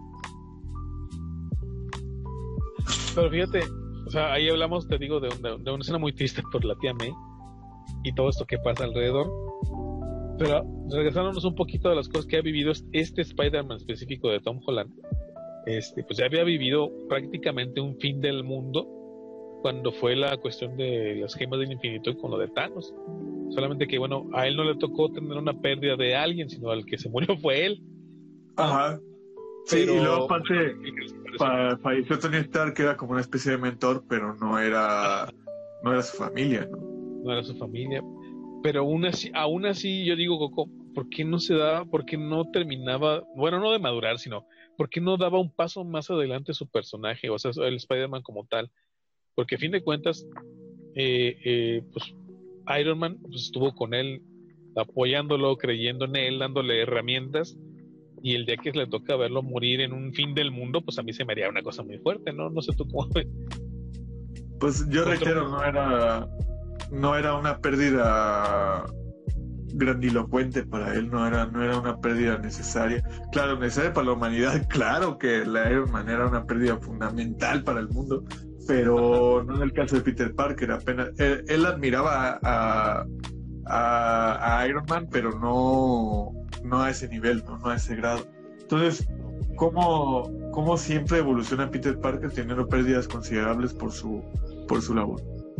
Así es como siempre evoluciona el personaje de Peter Parker alrededor de los cómics. No solo ha perdido a, su tía May, no solo ha perdido a su tía May, no solo ha perdido a Gwen Stacy, sino ha perdido a muchas otras, a muchos otros personajes y que él había amado, querido y valorado en, los cómics y él sabe que, la pérdida siempre está alrededor de, de, él por su labor. Que era uno de los grandes problemas que yo te decía, de que la gente que está alrededor de Peter Parker, cuando se sabe su identidad, pues están prácticamente todos en peligro. Y era lo que no me gustaba de estas otras películas, y tampoco de, de, la de Andrew Garfield.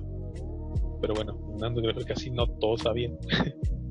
eh, ¿Qué te iba a decir, güey? De, aquí había un punto importante. Eh, bueno, ya terminamos con esta parte de, la muerte de la tía May. Y ya vamos al fan service, a todo lo que da, güey. De por sí ya venía, ¿no? Sí. ¿Qué pasa ahora? Después de todo esto, pues Peter se va, se va a un lugar especial para pensar las cosas, para pues, reflexionar y tratar de asimilar todo lo que está pasando. Mientras tanto, este Ned y MJ están este eh, pues esperando a ver qué, pasó con Peter, qué está pasando con, con los villanos y, qué se va a hacer, ¿no? Porque para esto, Peter ya les había entregado este, el, este artefacto donde venía el hechizo que el hechizo corrupto del Doctor Strange, para que por si pasaba algo extraño o malo, pues MJ fuera la que presionara el botón que haría que ese hechizo se destruyera y todo de cierta manera volviera a la normalidad, ¿no? O bueno, estas personas regresaran a su, a su universo y pues sin la segunda oportunidad que les estaba ofreciendo Peter Parker. Luego de ahí, Coco, ¿qué pasa? Pues de ahí MJ se ve tentada a apretar el botón y de hecho lo iba a hacer ya porque no había no había señales de Peter Parker, no había señales de su novio propiamente. Entonces Ned le dice, "Ya, ya, ya, ya, ¿por qué no podemos llamar a Peter de alguna manera, no? ¿Por qué no tenemos la posibilidad de llamarlo? Y ahí él como se había puesto indirectamente los anillos de Doctor Strange, pues ahí de repente abre un portal. Él, sin querer, sin querer abre un portal y de alguna manera se da cuenta que puede hacerlo, que tiene cierta facilidad, pero resulta que ellos dicen, ¿Peter? Y es un Peter que está en una ciudad, ¿no? Este, en la misma ciudad que ellos, pero en otro sitio. Y dice, sí, sí, me llaman. Y ya automáticamente que la gente escuchó la voz en, el doblaje, pues reaccionaron. Y ya de repente se acerca, se acerca, se acerca. Y es el traje de Andrew Garfield, el que, el que tiene el, el que viene hacia ellos. Entonces ya. el cine entero. exactamente, exactamente. Y ya para no, para no, digamos, describir una escena muy grande de, de, lo del fanservice y todo, pues ya a raíz de eso pasan otros gags, pasan más cositas así. Y de hecho solamente voy a decir que esta reinvención del personaje de Andrew Garfield, de Spider-Man de Andrew Garfield, le combino brutalmente, o sea, porque tú como espectador al final de la película lo amas, lo amas totalmente. Y yo recuerdo que, pues no, realmente no fue, no fue muy querido en su, eh, eh, en su momento con este par de películas. Hasta, hasta iba a ser una trilogía y no, no llegó a esa trilogía, la cancelaron. Sí. Entonces, pues realmente aquí lo, lo reivindican bastante. De hecho, y luego después. Sí, claro. Y, y luego después de eso, intentan otra vez de nuevo buscarlo, pero se topan con Toby Maguire. Con un Toby Maguire muy, muy viejo, de hecho. Eh, ya, ya cuarentón, ya medio acabadón. Sí, eh, fíjate que se me hace, bueno, quiero hacer un, un, pequeño paréntesis antes de que continuemos con esta parte, porque se me olvidó mencionarlo después de lo de la TMA. Existe el rumor de que el tío Ben en este universo de, de Peter Parker de Tom Holland sigue vivo, güey.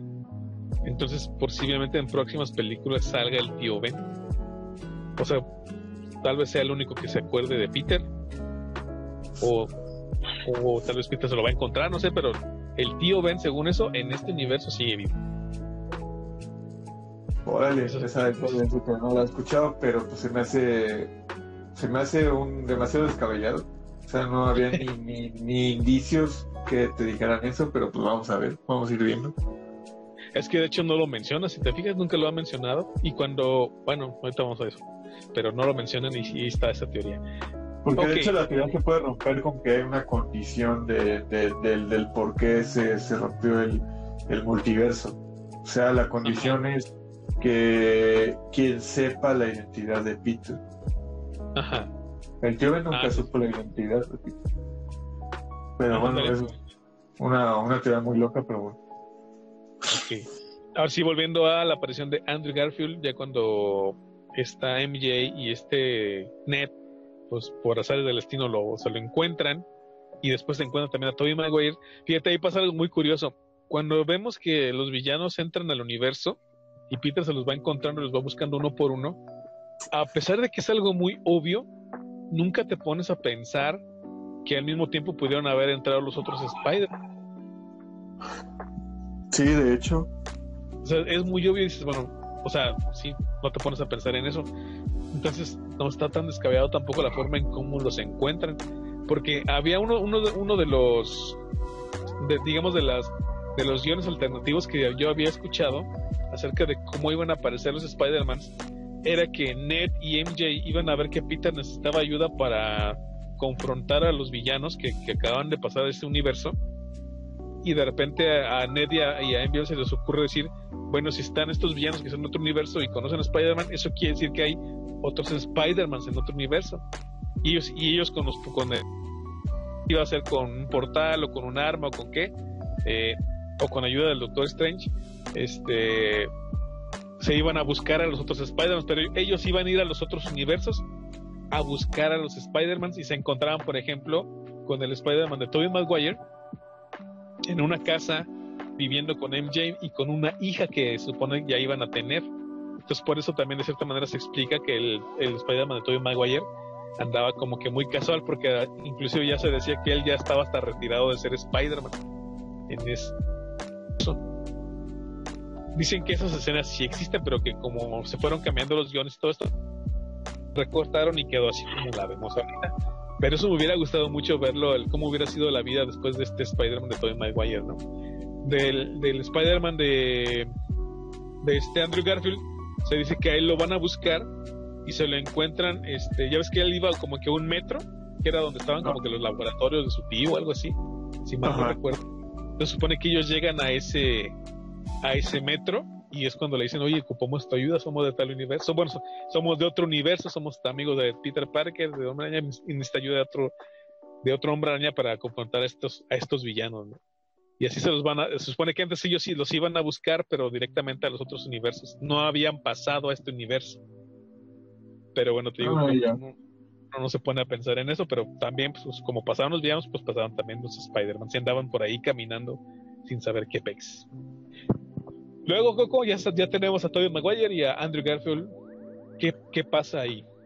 Fíjate que la verdad, aquí ya, o sea, ahora sí, eh, ya como hicieron este, este periodo de fanservice y todo lo demás, la verdad es que aquí es donde la historia se mantiene y yo te soy honesto, yo creo que a partir de aquí eh, ya no hay como tanta cosa alrededor, eh, sino que realmente lo que sucede y la parte importante de aquí para el desarrollo de los personajes es que se cuestionan todos dónde puede estar el personaje de Tom Holland, el Peter Parker de Tom Holland, y los mismos Spider-Man con su misma psique le dicen que estaría en alguna parte de Nueva York que, al, que a él le, le provocara cierta cierta candidez y cierta tranquilidad.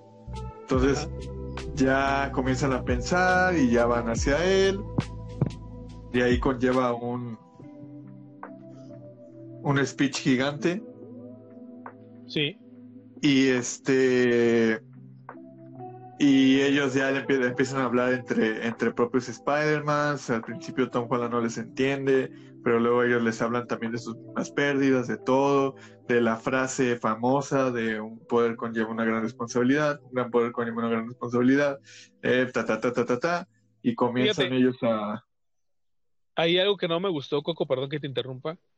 Este, es que cuando llegan, cuando MJ y Ned van a buscar a Peter, sabiendo dónde está, de acuerdo a lo que le habían dicho los otros Spider-Man, y que sería en el techo de la escuela, de su escuela donde, donde estudian, este, algo que no me gustó cuando Peter ve, Peter o Tom Holland ve a los otros Spider-Man es que no se sorprende. O sea, pareciera que ya los conoce. O sea, sí entiendo que pues, son Spider-Man y él ya sabía de los otros universos, pero era para que dijera, o sea, para que existiera una reacción diferente, a pesar de que, bueno, de la pérdida y del, del, del, abismo donde estaba Peter en ese momento por la muerte de la tía May. Entonces, este, eso no me gustó, güey. Que, que, que no había una reacción, según yo, al momento de que este Spider-Man viera a los otros dos Spider-Man más grandes o más hábiles de otro universo, se quedara así como como si fueran personas que toda la vida hubiera conocido. ¿Tú qué piensas? Pues es que ahí, ahí conlleva algo, algo muy loco, güey. O sea, sí estoy de acuerdo en ese sentido, pero te voy a decir cuál puede ser el contraargumento. Sí, sí. Que, que es el mismo. Ajá. O sea, es el mismo en otra dimensión, ¿sí? Pero al final de cuentas es el mismo, él mismo se conoce.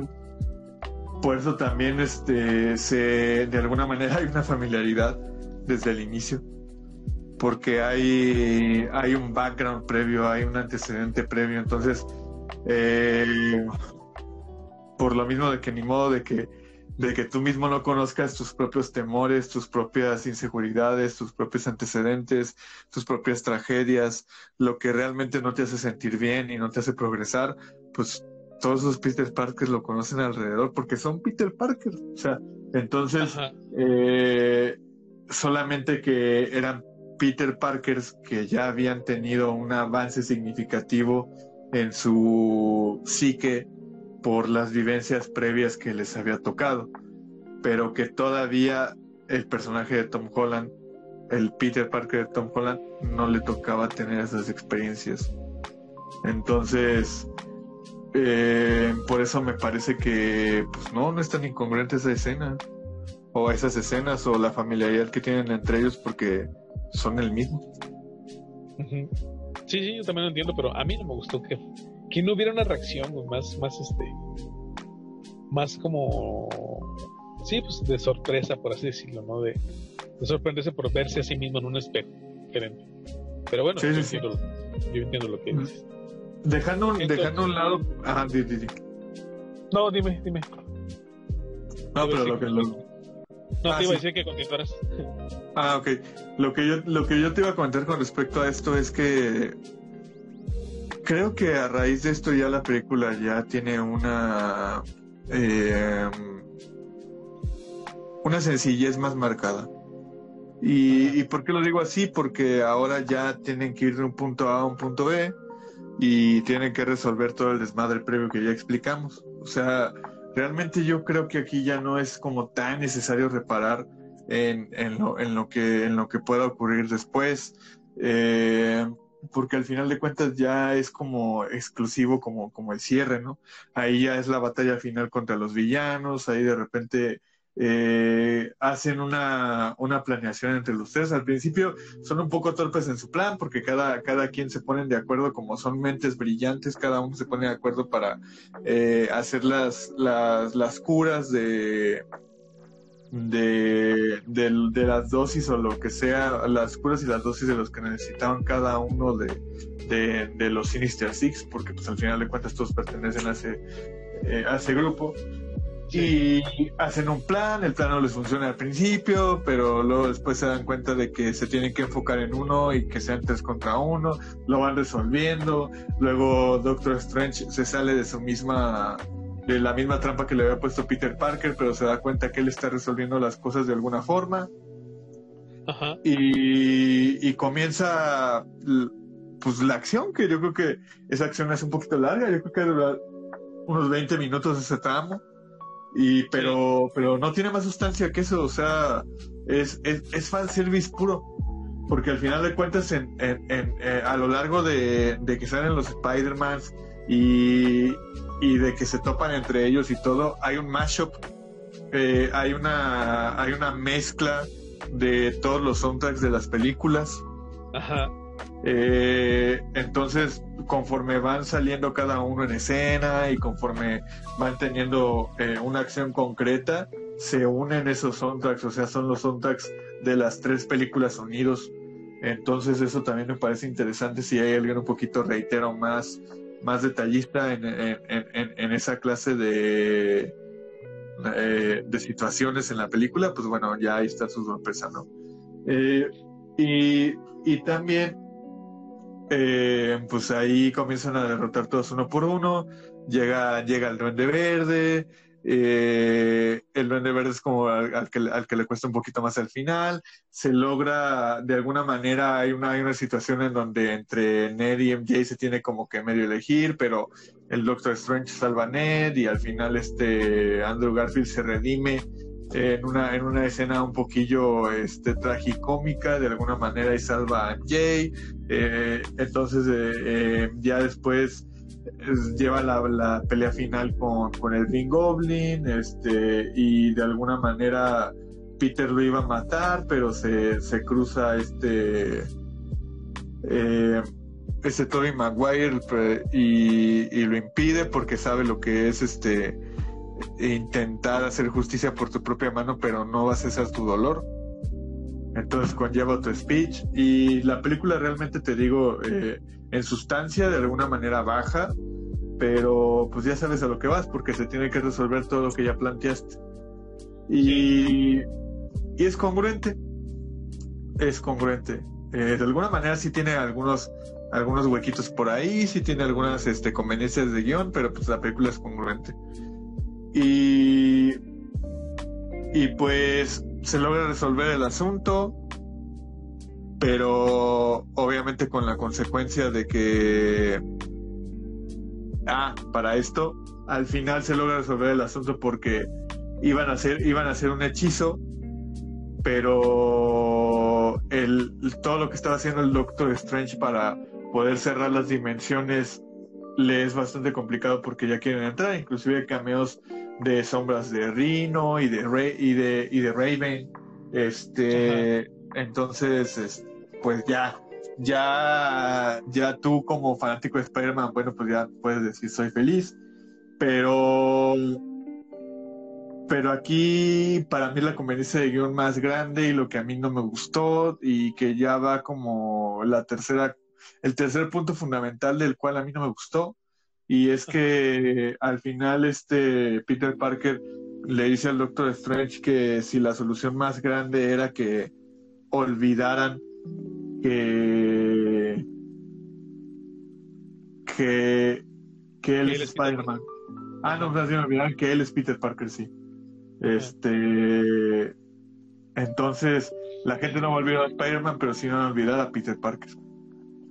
Entonces, con ese sencillo eh, argumento, el Doctor Strange lo hace como si nada el hechizo y ya, absolutamente se resuelve todo, se regresan los otros güeyes a sus eh, a sus respectivas dimensiones, también los respectivos Spider-Man, obviamente hay su despedida, eh, también su despedida de, de, James, su despedida de Ned y pum, este, la magia cura todo, ¿no? Este, salva el guion y, de alguna forma hay una, hay una escena después, porque así no se acaba la película, ni escena post ni nada, sino en los últimos como 15 minutos de la película o 10, eh, él en una escena donde va con MJ ya con, y, con, y con Ned, que llegan al mismo, la misma cafetería donde trabajaba MJ, y Peter de alguna manera se da cuenta porque había empatizado con ella mientras él estaba sirviendo su café, mientras ella estaba sirviendo su café, pero se da cuenta por la misma herida y por todo que, que no, que, no puede lastimarla más de, lo que ya la lastimó.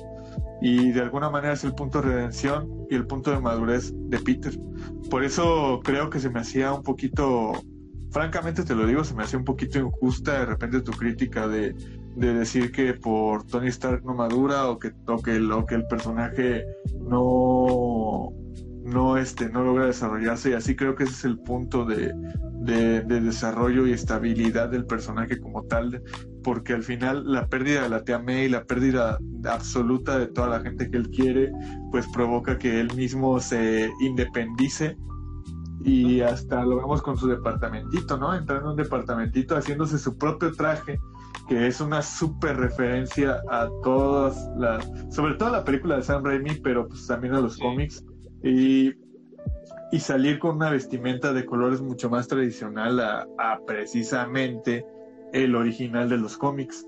Entonces ahí ya es donde Peter madura y donde se da cuenta que ser Spider-Man conlleva una responsabilidad infinita, infinita, infinita y es el punto de quiebre, el punto de madurez. No, más bien es el punto de madurez del personaje y ahí prácticamente en ese balanceo se acaba la película y yo solamente voy a decir que hay un par de escenas post créditos, pero esas sí no se las voy a adelantar porque, pues bueno, ya si le estamos peleando todo, pues bueno, por lo menos que los que vayan a la sala o, nos hayan, se hayan topado con nosotros para, para conocer más de la historia o de lo que opinamos, pues bueno, por lo menos que no tengan ese, ese desazón si nosotros les contamos de qué tratan las Tiene que contar todo, como si por eso estamos aquí. Aparte, a estas alturas de la vida, ya quien no haya visto la película que nada manche. O sea, si le interesaba, pues, ¿no? Eh, pero bueno, las escenas poscritos como que ya están en YouTube, ahí los pueden ver. Sí, también. fíjate que, que esta cuestión del hombre araña, eh, yo creo que la primera mitad de la película te decir que sigue siendo el hombre araña que no me gustaba de las películas de Marvel. Pero cuando ya le empieza a ocurrir todo lo que se va desatando de acuerdo al guion y a la trama de esta película, y al final cuando Peter ve, se reencuentra con sus amigos con el propósito de que el, hacer lo posible para que ellos lo pudieran recordar y después como tú bien dices se da cuenta que ya no puede hacerlo porque no quiere seguirlos lastimando más de lo que ya les ha pasado entonces ahí ya este Peter Parker para mí se convirtió ahora sí en el Spider-Man que yo quería ver que yo quería encontrarme ¿no? Y, además ahorita ya pensar también que al final de esta película vemos a un Peter Parker que se queda absolutamente solo, güey, porque ya no tiene su tía May, porque ya todo el mundo lo olvidó, todo lo que quienes lo conocían. Entonces, pues como tú dices, se, tiene que independizar y está absolutamente solo. Entonces, por eso también es, es este Peter Parker que ahora sí, para mí se reivindica, a lo mejor no, no es el mejor Peter Parker de todos los tiempos, pero ahora sí ya lo acepto yo más como el hombre araña, después de todo lo que ya vio ahora sí en esta película. Pero bueno. Sí, y ese, es el debate que precisamente tenía la comunidad, ¿no? Que muchos veían a, a, Tom Holland como las primeras dos películas de Tom Holland las veían como como si fuera un capítulo X de una serie de larga duración de Spider-Man, ¿no? Y, y, yo estoy de acuerdo, o sea, eran películas, la verdad, excesivamente simples y, de alguna manera con un Spider-Man en un principio travieso por lo mismo de la inmadurez eh, y que pues bueno, la, primera la verdad es que no me gustó nada, ya habíamos dicho eso, y la segunda, la de Misterio, me gustó un poquito más, tuvo, tuvo una mejor intención, pero no al grado de gustarme tanto, y esta la verdad es que me gustó. Me gustó. Eh, claro que obviamente te digo la introducción, eh, la, la sobreexplotación de, diálogos y, sobre explicación en la introducción. El, la edición de sonido de la película que me pareció pésima por el doblaje. Eh, y también, por otro lado, estas pequeños eh, atisbos de fanservice y de conveniencias de guion, eh, pues hicieron que yo no tuviera una opinión así como tan tan súper ultra mega positiva como, como lo tienen otros, ¿no? Que inclusive ya está dicen que tienen 95 en Rotten Tomatoes. Personalmente yo la neta no me gusta ponderar las películas, pero con calificaciones y números porque creo que las películas siempre son más cualitativas que otra cosa, pero pero si me pones a analizar así nomás hablando en términos, pues yo un 8 me parece que está muy bien. Ajá. Es una es una buena película yo creo que es de lo mejorcito que ha hecho el MCU en, su historia. La verdad es de lo mejor que ha hecho el MCU en su historia. Es lo mejor que ha hecho esta nueva trilogía de, de Spider-Man. Es la mejor película de todas. Eh, entonces, tiene, tiene su mérito. Tiene su mérito. Y creo que también la gente no va a olvidar esto. O sea, pienso que también se va a quedar en la, en la, en la, en el, en el imaginario colectivo, en la cultura pop eh, de, de, los próximos 20, 30 años. Sí, sí, sí. Sí, es, la verdad, sí es una buena película. Yo tampoco le, le daría tanto así como que una, una, calificación, pero a mí me gustó, me hace una buena película entretenida, con personajes que queremos y conocemos. Y quisiera hablar también un poquito de, del, del, del Spider-Man de Tobey Maguire, que brilla en esta película simplemente por ser el Spider-Man de Tobey Maguire. No hace mucho, o sea, sí se presenta como un personaje más maduro, como un Spider-Man que ya sabe qué está pasando, ¿no? Hablando de él, de, su psique, de su historia pero realmente no hace tanto, más que enseñar que él puede sacarte la araña natural, ¿no? De sus, de sus manos. Que eso me agradó mucho porque era lo que más me gustaba de este hombre araña. Bueno, de lo que más me gustaba, ¿no? Que él tenía su telaraña natural. Aunque obviamente, pues sí, sabemos que el hombre araña también la tiene, la sintetiza él aparte, ¿no? La crea en el laboratorio, como lo explica también el Spider-Man de Andrew Garfield y de las escenas que rescato ahora del Spider-Man de Andrew Garfield, es esta parte donde, por azares del destino, le toca rescatar a, MJ de una caída en la que fácilmente iba a morir. Y de cierta manera, este Spider-Man se reivindica de, aquella vez que no pudo salvar a su buen Stacy, ¿no? Y, y, también se me hizo muy emotivo, güey, cuando la rescata, llega al suelo, le dice que sí está bien y Andrew Garfield pone una cara de que quiere llorar, porque pues le duele saber lo que en su momento no, no pudo hacer, ¿no? Y eso se me hizo genial, no sé qué te haya parecido. Pues, pues de hecho, sí, sí, sí, se me hizo bien, digo, al final este, hubo gente que se emocionó mucho más que yo por eso, pero porque sí, precisamente a mí las películas de Andrew Garfield no me gustan. este, sí, fíjate, a mí tampoco, pero esto, esto me agradó bastante. Salvo precisamente por ese momento que respetaban mucho los, cómics con Gwen Stacy. Eh, pero, pero te puedo decir que eh, yo sé que, a ti no, pero, pero personalmente eh, creo que sí tuvo un poquito más de importancia el personaje de Tobey Maguire, porque al final de cuentas le enseña que aunque él quiera vengarse, aunque él quiera de alguna manera hacer eh, trizas a el Duende Verde, eso no va a cambiar que, que su tía May ya no está con él, ¿no? Y de hecho, evita precisamente que lo mate. Eso es algo súper relevante. Pero también apuñalan a Tobey Maguire. Sí. Y me agradó que no se murió.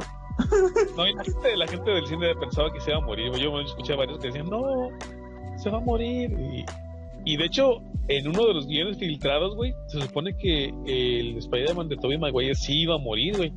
Iba a ser otra de las pérdidas para Peter Parker que le iban a enseñar que, pues, el Spider-Man estaba muy cabrón.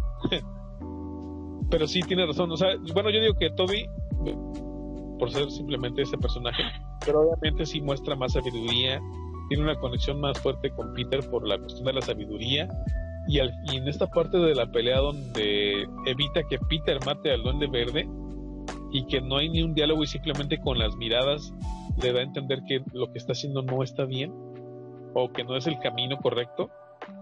La verdad, sí, sí es una de las escenas con las que me quedo de, del Spider-Man de Toby Maguire. Bueno, Coco, hasta aquí vamos a dejar el podcast del día de hoy. Tenemos ya casi dos horas de grabación. No sé si tengas algo que hacer pero bueno, ya hablamos de la película, hablamos de lo que más nos ha gustado, comentamos la trama paso a paso. Tus últimas, eh, más bien tus, ¿cómo se llama? Tus... Ahí se fue el nombre, güey. ¿Conclusiones? Ah, tus conclusiones, Coco, para terminar el podcast. pues creo que la película cumplió. Ajá. Eso, eso, eso hay que, hay que dejarlo claro. No, no lleno de hype a la gente y terminó siendo lo que no. O sea, realmente es una película muy honesta, pero creo que va dirigido propiamente a, a los fanáticos de Hueso Colorado, como le decimos acá en México, eh, o como, o como este, les diría Dross de Huesos Amarillos. Eh, creo, creo que va muy orientado a ese público si eres alguien eh, más despistado o que no te interesa mucho Spider-Man en realidad, ni, ni, sus universos, ni sus adaptaciones, ni sus videojuegos, ni, ni sus cómics, este, pues realmente creo que no hay tanto espacio como para ti, ¿no? Eh, claro que vas a disfrutar mucho la película con la sobreexposición, mm, vas a entender todo, pero también este, es una buena película de acción si se quiere ver así, eh, y te vas a entretener mucho, pero si, no amas realmente el personaje, si no estás comprometido con su historia, si no lo ubicas bien, pues creo que esta película puede, eh, puedes prescindir de ella. Pero si realmente te gusta el hombre araña, te, fascina el hombre araña tanto como mi familia, como yo, eh, pues realmente aunque la película no te haya convencer del todo al 100%, pues vas a tener algunas, algunas cositas alrededor que te van a llenar te van a llenar y te va a gustar. Eso, eso serían mis, mis conclusiones. Desde mi punto de vista creo que es un eh, es un buen cierre. Y lo digo así porque mucha gente está especulando que otra trilogía y que no sé qué tanto y así, pero eh, acabo de ver, no sé también hasta qué grado eso pueda llegar a ser cierto porque pueden pasar meses y puede cambiar, pero pero hasta donde yo vi que en este caso cuando estamos haciendo la grabación, que es un 17 de diciembre de 2021, por, y por si de repente la gente luego nos quiere meter de referencia y cambian las cosas y nos meten la madre, este, pero hasta donde yo leí que hoy, hoy leí un artículo en la mañana que decía específicamente que Tom Holland ya se sentía satisfecho de, de haber terminado su contrato este, con Sony y con Marvel y con Disney. Eh, porque ya podía él hacer este sus cosas como por ejemplo esquiar que de hecho se partió la madre y lo compartieron entre en, una entrevista entre Zendaya y, y, él que ella estaba muy asustada porque le le, le, le, vi una foto de él ensangrentado. Que, había tenido que había tenido un accidente esquiando en la nieve y pues la nieve es dura no entonces se partió su madre. Y que dice que por contrato esas cosas no las podía hacer. Tenía que cuidarse él mucho físicamente, todo esto, pero que él ya se sentía bien estando libre. Entonces, ¿a qué voy con esto? A que no hay una noticia de renovación de contrato sobre él sigue, siguiendo con el papel de Spider-Man en películas independientes de Spider-Man. Eh, tampoco se sabe bien alrededor qué más vayan a hacer con el personaje en el MCU en general, eh, que posiblemente podría tener algunos cameos o algunas participaciones especiales, pero no tanto un protagónico. Entonces, esto quiere decir que esta trilogía pues ya se cerró. Eh, por lo que se entiende en esta fecha en la que estamos hablando. Entonces, pues la gente que está teorizando que va a haber más cosas y todo eso, pues por el momento no. Pero sean felices con esta última que salió. Y pues vayan a ver, disfruten Spider-Man, uno de los mejores superiores de la historia y que realmente nos ayudó a muchas generaciones a poder sobrellevar nuestra propia vida. Entonces, es lo único que debo de decir. Ok. Fíjate que haciendo un paréntesis también un poquito, eh, hablando de Zendaya, oye, qué bonita se ve en esta película, ¿eh? Al principio, en las dos primeras, como que es bien X, ¿no? Bueno, yo la siento así. Y en esta ya así como ya se ve más guapa, no sé. No sé qué onda. no, sé, no sé si es nomás yo el calenturiento. Pues yo creo que estoy el calenturiento. Yo la vi muy linda, Pues ya también está más grande, güey. O sea, ya ahora sí ya todos ya crecieron. Ajá, yo creo que eso fue lo que te llamó la atención. Y por otro lado, hablando de, de, lo que va a pasar, de lo que posiblemente pueda pasar en un futuro, eh, hablando de proyectos con Spider-Man, te puedo decir, Coco, que hasta donde yo sé, dentro de mis fuentes, eh, que ya te comenté cuáles son, pero ahorita no voy a decir, porque quiero lucirme yo. este, esta trilogía, como bien dices tú, cierra el ciclo de este Spider-Man que conocemos de Tom Holland. Que de hecho tal vez haya cosas que cambien, ¿eh? pero bueno, porque siento yo que mucha gente se va a encariñar con este Spider-Man a partir de esta película, porque te digo, sí cambia demasiado de lo que vimos de un Spider-Man de las primeras dos a esta, hasta la segunda mitad de esta película. Pero por lo que se dice es que sí se termina lo que serían las películas de Tom Holland en este momento y vendrían a futuro una cuarta película de Tobey Maguire y la tercera película de este Andrew Garfield. Pero estos funcionarían en universos totalmente separados a este, o sea, serían digamos, películas de su propio universo.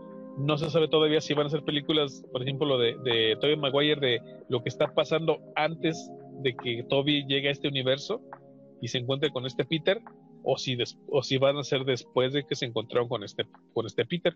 O sea, ahí cabe cualquiera de las dos posibilidades, ¿no? Y en el caso de Andrew Garfield se decía que tal vez a él su universo también se le va a modificar. Y por ejemplo no sé si vaya a cambiar mucho esta cuestión de que ya le van a presentar en, lugar de una Gwen Stacy pues su propia MJ ¿no? pero eso todavía no se sabe. Pero esas películas obviamente esas películas no van a llegar ni el próximo año ni en los próximos dos. Todavía les cuelga por si unos tres años por lo menos para que por lo menos la de Toby esté ahí lista. O esté sí, pues, plan Sí. Eso, eso, eso me suena a teoría de conspiración. No, esto te lo digo de la fuente que te comento que ese güey casi no se equivoca. O es muy poco la, la información en la cual está errado. También te ah, deja claro de que, de que de repente, o sea, él te puede decir esto en este momento, pero tal vez ya haya otros planes. Entonces todo, también todo cambia. Pero hasta este momento eso es lo que se sabe, güey. Tom sí, va a seguir apareciendo en películas del, del universo de, de Marvel, pero como tú bien dices, en apariciones especiales películas de él todavía no independientes como las de ahorita, digamos, pues no va a haber, porque ya se cerró, como bien dice, esta trilogía. Pero este Spider-Man, si quieren que siga, porque por eso lo eligieron desde muy tan joven, para que ahora ya después, cuando regrese con nuevas películas, ya va a ser un Spider-Man más grande, más maduro después de todo lo que vivió, y con las posibilidades de que en su momento sea el jefe de los Avengers, bueno, el líder de los Avengers, o de algunos otros grupos de superhéroes. Entonces, se vienen buenas películas de Spider-Man. Entonces vamos a ver qué, qué, pasa. Coco, pues un gusto estar contigo una vez más haciendo este podcast ahora después del estreno de la película. Me da gusto saber que la has disfrutado, me da gusto saber que la vas a ir a ver con toda tu familia. Y, y que bueno, ¿no? Yo la voy a seguir viendo pirata tanto veces como pueda. Pero te prometo que la voy a comprar original porque, pues, sabes, me gusta apoyar las cosas que, que me, que me ah, agradan. Bueno, hay una, hay una redención. Sí, hay una pequeña redención ahí. Es que a mí me caga la gente, por eso no me gusta ir a verla. no, me, choca que estén reaccionando a la... Eh, a mí lo que realmente me choca es que reaccionen a las cosas que pasan en la película. Porque Deja, sí, güey, no, no, y luego aparte, para mí, nomás así, pero ahorita que dijiste eso, no, me inspiré en el comentario que voy a aventar, güey. No, mira, aparte, aparte de que ya debemos dicho por la contingencia, aparte del coronavirus, yo creo que eh, tanta multitud y tanta cosa ahorita en la situación eh, de salubridad que vivimos, hasta hay parvovirus, güey, y seguramente moquillo y quién sabe qué tantas cosas más ahí alrededor. Pero bueno, ese es el punto, sino que lo más felino que me sucedió, güey, así literal, es que eh, se acabó la, la función y la gente aplaudió, güey. Ajá. O sea, se me hace lo más naco que existe en la vida, güey. Eso, güey. Yo dije, puta, güey. No manches, yo dije, si estoy con puro gatazo aquí metido en la sala, güey. es que son cosas que dan como pena ajena, ¿no? Bueno, yo siento. Es sí, güey. Da cringe, güey. se emocionen, entiendo que se emocionen, por ejemplo, cuando salen los Spider-Man, ¿no? Andrew Garfield y, Tobey Maguire. Pero hay otras, otras reacciones que es así como, ay, eso, o sea, es en serio. Están como cuando decían que cuando había gente que que les dice a los, que gritan en la pantalla, no, no vayas ahí, no vayas ahí. Dice, ¿es en serio que le está diciendo eso a la película? O sea, como si le fueran a responder o como si le fueran a hacer caso, ¿no? Sí. Pero bueno, esa gente que aplaude también, que no mancha. Sí, sí da pena ajena. Eso yo creo que esta es la palabra, es pena ajena, así como de, no, ¿por qué aplauden? O sea, si saben que es una película, está grabado, ¿no? Nadie los oye. No está Spider-Man, ni, ni MJ, ni este, Ned aquí atrás de la pantalla esperando, ay, a ver si nos aplauden para salir. Pero bueno. Coco, un gusto estar contigo. Muchas gracias por darte el tiempo de, comentar en este podcast. Y nos estamos viendo en el siguiente, Coco. No, claro que sí, un, gustazo, mi estimado. La verdad es que fue muy gratificante hablar de esta película. Esto ha sido todo por este podcast, gente. Espero que alguien lo escuche completo. Las casi dos horas que va a durar. Esto ha sido Milena trabajando eh, ah, se me, fue. ¿Qué iba a decir? Esto fue Milenias Trabajando. Nos vemos en el siguiente podcast. Hasta luego.